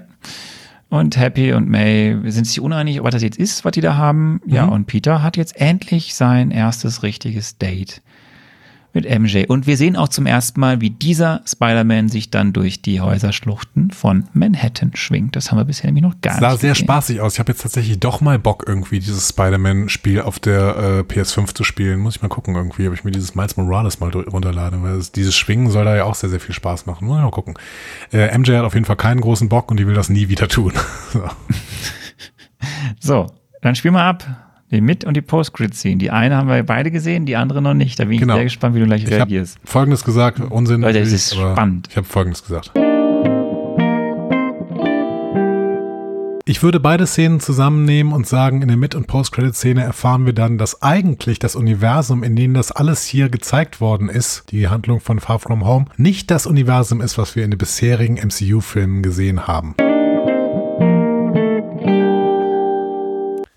Ähm, ich weiß natürlich nicht, was in der Post-Credit-Scene passiert ist. In der Mid-Credit-Scene äh, sehen wir quasi noch eine Wendung des Ganzen. Wir sehen J. Jonah Jameson äh, mit seiner äh, Enthüllungsplattform, die, glaube ich, auch so ein bisschen an Breitbart angelegt ist. Zumindest hat es irgendwie den, den Eindruck irgendwie. Es ist auf jeden Fall eine Skandalshow.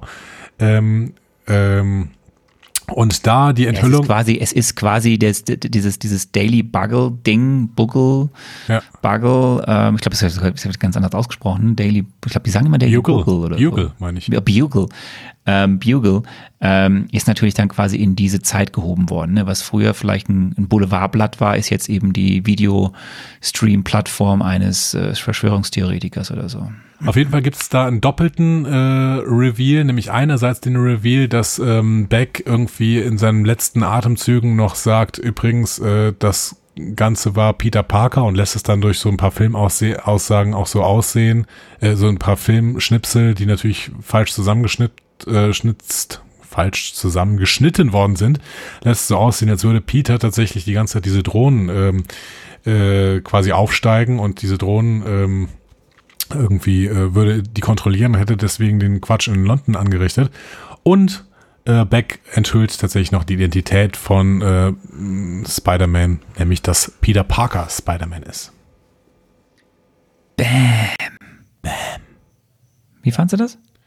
Ähm, nicht so schockierend wie äh, Peter Parker, ähm, der ja gerade da irgendwie auf so einer Laterne sitzt und das Ganze mitsieht und denkt so, oh Mist. Ähm, aber ähm, ja, interessant, weil es eine Vorlage ist natürlich für die nächsten Filme ähm, und ähm, damit muss jetzt erstmal gearbeitet werden. Ja. Ja, für die nächsten Filme. Ja, vor allem dann ja wahrscheinlich für den. Ich gucke mir ja jetzt wirklich erst dann richtig diesen äh, No Way Home an nach unserer Besprechung hier. Also ich kann da nicht mehr abwarten, aber du wartest noch, aber ich. Ja, wir müssen ja vorher noch diesen, diesen äh, schwarzen Witwen-Film gucken. Ja, alle anderen. Alle anderen. Ähm, bam. Ja, so, und dann gibt's eine zweite, äh, quasi die Post-Credit-Scene, nicht die Mid-Credit-Scene. Und die hast du jetzt, also das ist jetzt kein Fake, ja? Das ist, du da machst nicht kein gesehen. Fake-News hier. Du, du hast die wirklich nicht gesehen. Vielleicht, vielleicht habe ich eine falsche Version gekauft oder sowas, aber in dieser drei Filmversion, die ich bei Apple TV Plus gekauft habe, gab es keine zweite Szene. Ich sag mal so, die ist sehr wichtig, weil jetzt wird das ganze Fake-Ding ab, ab, ad absurdum geführt. Und die ganze, was ist wahr, was ist falsch. Du siehst eine Autofahrt, in der sitzen halt Maria Hill und Nick Fury. Und ähm, die schauen sich so an. Und dann sagt ähm, Maria Hill irgend sowas wie, war wohl nix, ne? Hast du aber Mist gebaut. Anspielung, dass er halt nicht wusste, dass Mysterio, also Nick Fury, dass Mysterio eigentlich der Böse ist. So. Und dann siehst du ganz langsam, wie auf einmal unsere bekannten Formwandler aus Captain Marvel, die Skrull. Du erinnerst dich vielleicht an Talos und seine Frau Sorin Ja. Ah, die sind das. erscheinen. Die haben die ganze Zeit Nick Fury und Maria Hill gespielt. Oder? Okay. Denn Nick Fury, wie wir dann erfahren, hat die beiden beauftragt, auf der Erde zu verkörpern und dort vor allem auch, das erfährt man auch, dass, dass die Brille wirklich an Peter Parker kommt. Das war ein konkreter Auftrag. Und eben ihn eine Zeit lang dort zu vertreten. Weil er wiederum, wie wir dann weitersehen, weil dann ruft Talos quasi Nick Fury an, der irgendwo auf einem Skrull-Schiff im All ist und dort eine neue Allianz schmiedet. Mehr erfahren wir nicht.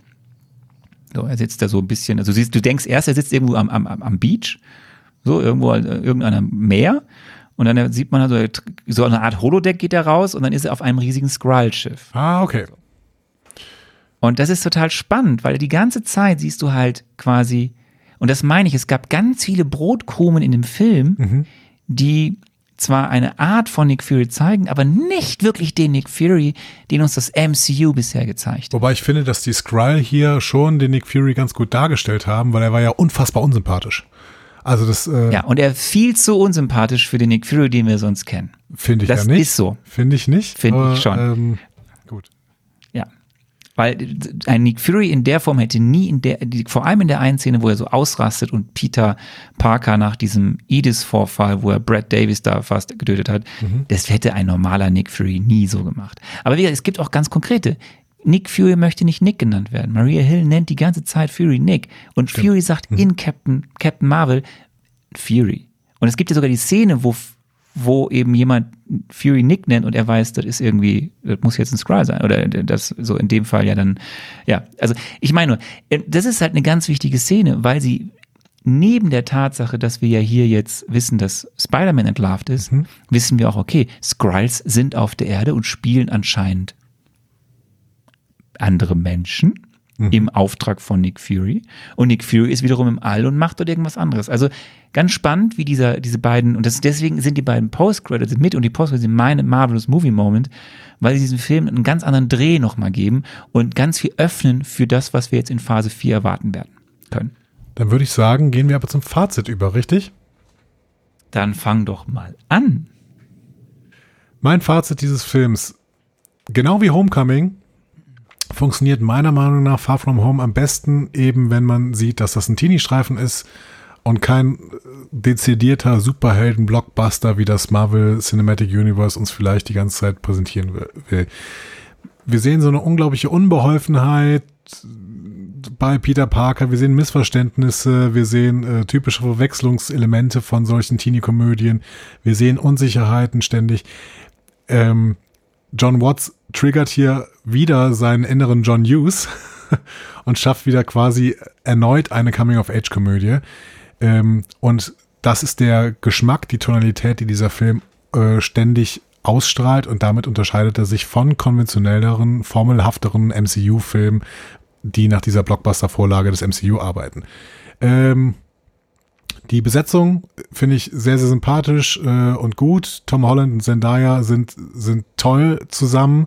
Äh, ich kann mir auch vorstellen, dass sie vielleicht privat auch ganz gut miteinander funktionieren. Und ähm, damit passen sie auch besser zusammen als irgendwie alles, was ich vorher von Spider-Man gesehen habe. Ähm, aber äh, das ist ja auch nicht unbedingt ein Vergleich, den wir ziehen müssen. Mir hat der Film sehr, sehr viel Spaß gemacht. Ist manchmal ein bisschen, äh, bisschen äh, Letschond, sag ich mal. Das ist ein Wort, was. Was, was ist der? Letschond. Letschond. Letschond. Letschand. Hm? Plätschern. Plätschert oder was ist Nee, der, der, der ist, keine Ahnung, der ist unkonzentriert. Der ist irgendwie, der ist so ein bisschen äh, fahrig vielleicht so. Also manchmal verliert er so ein bisschen, Far from home. ja, fahrig from home. Ähm, und wenn man dann dran denkt, was Endgame eigentlich sein wollte und war, dann wird er vielleicht so, dann kommt er wirklich sehr, sehr stark im Fahrwasser daher, macht aber eine ganz andere Tonalität. Deswegen kann ich mir gut vorstellen, dass äh, MCU-Fans, die Endgame geliebt haben, ähm, diesen Film dann so ein bisschen äh, zu albern fanden. Ähm, aber mich hat dieser Film bekommen. Ich fand den sehr, sehr schön verspielt. Ich fand es wieder einen sehr, sehr schönen kleinen Film, der aber etwas beleuchtet hat, nämlich diese äh, Fake News-Debatte, die, für die er natürlich so ein bisschen zu spät kommt eigentlich. Aber es ist schon kein Problem, weil man kann das nicht weiter, man kann das nicht zu wenig thematisieren, gerade auch in heutigen Zeiten. Ähm, ja, und ich habe irgendwie das Gefühl, dass ähm, Far From Home mir einen Hoffnungsschimmer gibt dafür, wohin sich das MCU noch entwickeln könnte, nämlich äh, dahin, wo es in der Phase 3 ja ab und zu mal war. Ähm, kleine, ähm, nette, verspielte Filme zu machen, die irgendwie sich eines bestimmten Themas annehmen und ähm, gar nicht so viel wollen. Und ich habe das Gefühl, dass Spider-Man hier so ein Film ist und deswegen hat er mir sehr, sehr gut gefallen. Für mich ähm, nach Homecoming wieder eine positive, sehr, sehr positive Überraschung und ein Einserfilm. 14 Punkte. Glatte 1 oder was? Glatte 1. Glatte 1. Glatte 1. Glatte 1. Ich habe auch Homecoming eine glatte 1 gegeben und der hat mich ebenso unterhalten hier. Ja. Tom Holland ist ein hervorragender Spider-Man. Ich finde, er ist der beste Spider-Man, den wir bisher hatten. Ähm, ich finde, er passt mega drauf, äh, weil er auch eben diese Jugendhaftigkeit hat, dieses Unbekümmertheit, was ja wichtig ist für diesen Konflikt, den er da auch hat. Überhaupt die Spielfreude all dieser Jugendlichen, das macht großen Spaß. Wir müssen über Jake Gyllenhaal gar nicht reden, das macht auch großen Spaß. Ich finde es eben auch toll, wie du sagst, wie diese Themen, wie den Blip, Tony Stoß, die aus den Fugen geratene Welt, wie das, wie das in den Film hineingewoben wird. So, das finde ich super. Ich finde, es gibt auch viele positive Dinge, wie das gemacht wird.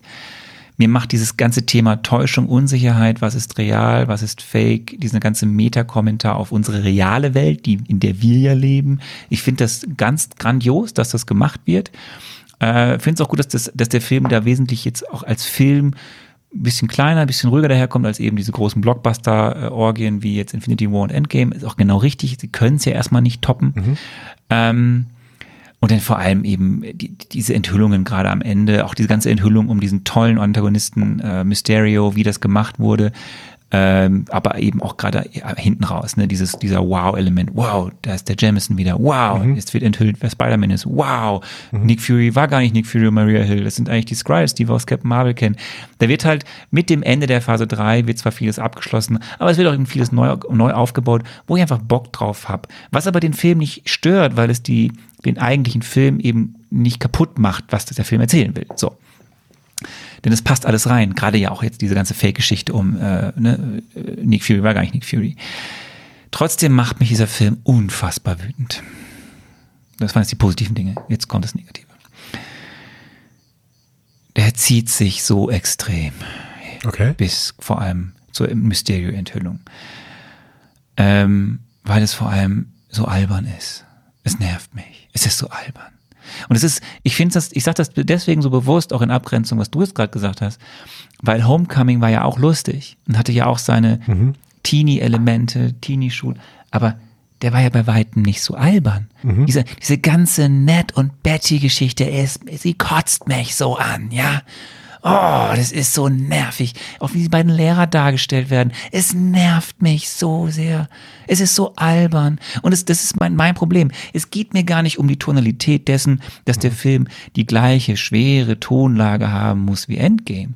Es geht mir darum, dass dieser Film in seinem Film die Haupt die Balance schafft zwischen Albernheit und den ernsten Themen. Mir ist es einfach oft too much. Too much auf, Ja. auf die zwölf lustig. Und das geht mir so auf den Sack. Ähm, und das ist mein Problem mit diesem Film. Diese ganzen tollen Themen, die er mit einer Leichtigkeit verarbeitet. Ja, ich hätte mir manchmal vielleicht noch den ein oder anderen Move mehr gewünscht, was den Blip angeht, aber die Sachen, die sie gezeigt haben, sind gut. Und die haben mich damals auch zufriedengestellt und ich weiß, der Blip wird ja auch noch weiter thematisiert werden, jetzt in Phase 4. Kommen wir gar nicht drum rum, erzähle ich dir ja nicht zu viel.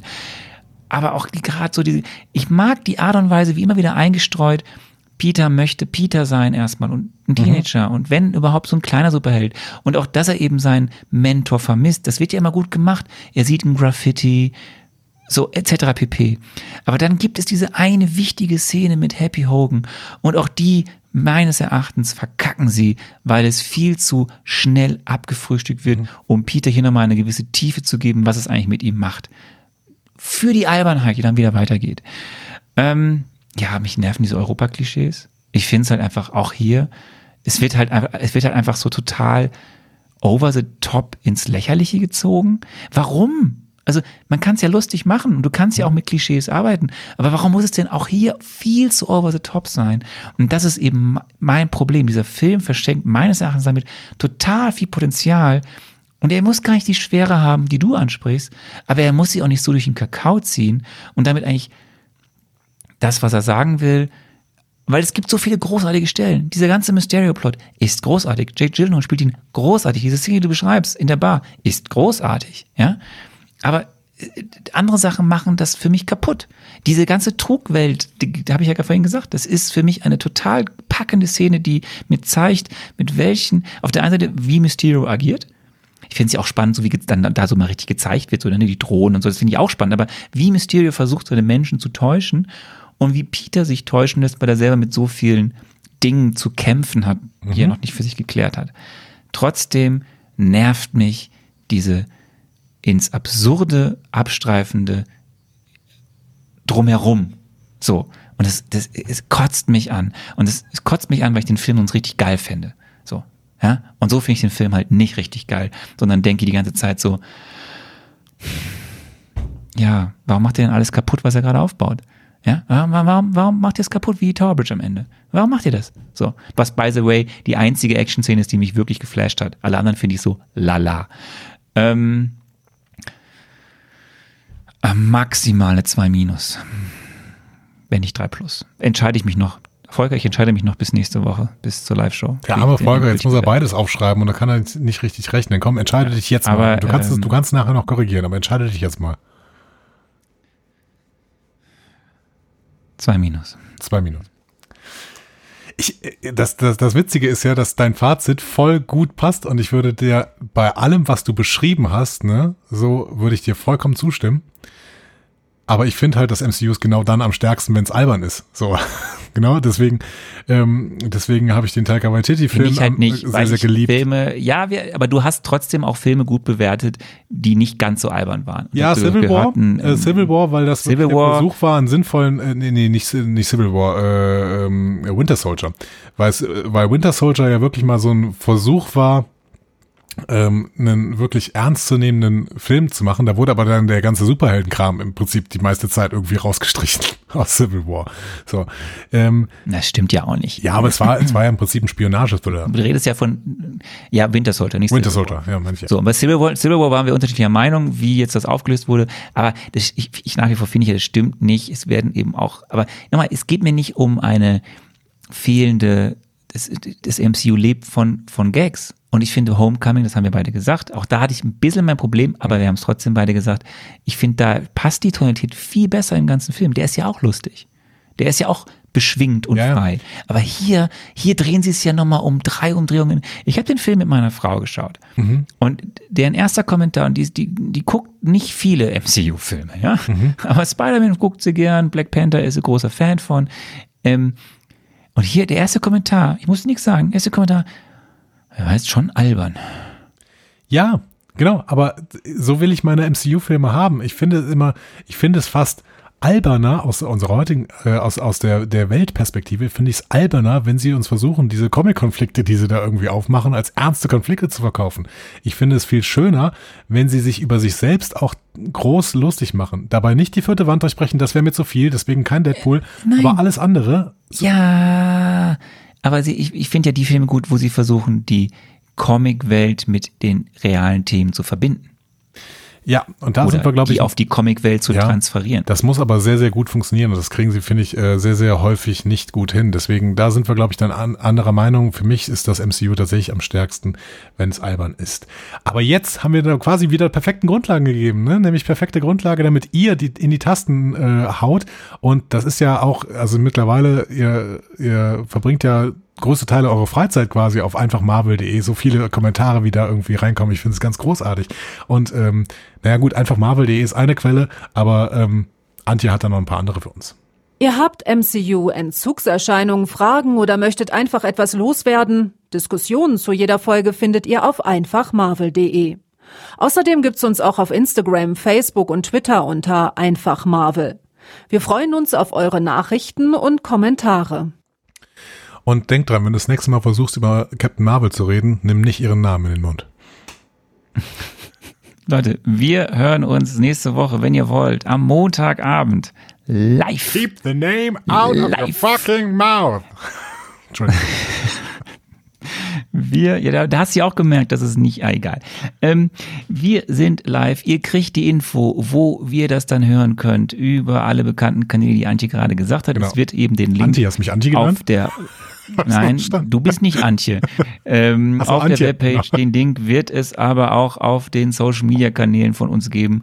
Und ähm, seid dabei, aber ihr verpasst auch nichts, äh, wenn ihr uns am Mittwoch hört. Wir werden noch überlegen jetzt in den nächsten Tagen, was wir so genau machen. Mal sehen.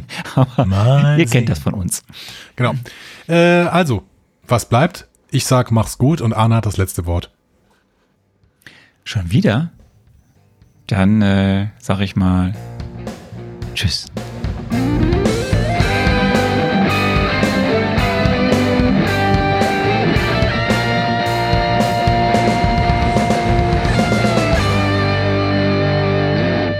Die Heldenreise geht weiter. Mehr Folgen zum Marvel Cinematic Universe findet ihr auf einfachmarvel.de oder überall, wo es Podcasts gibt.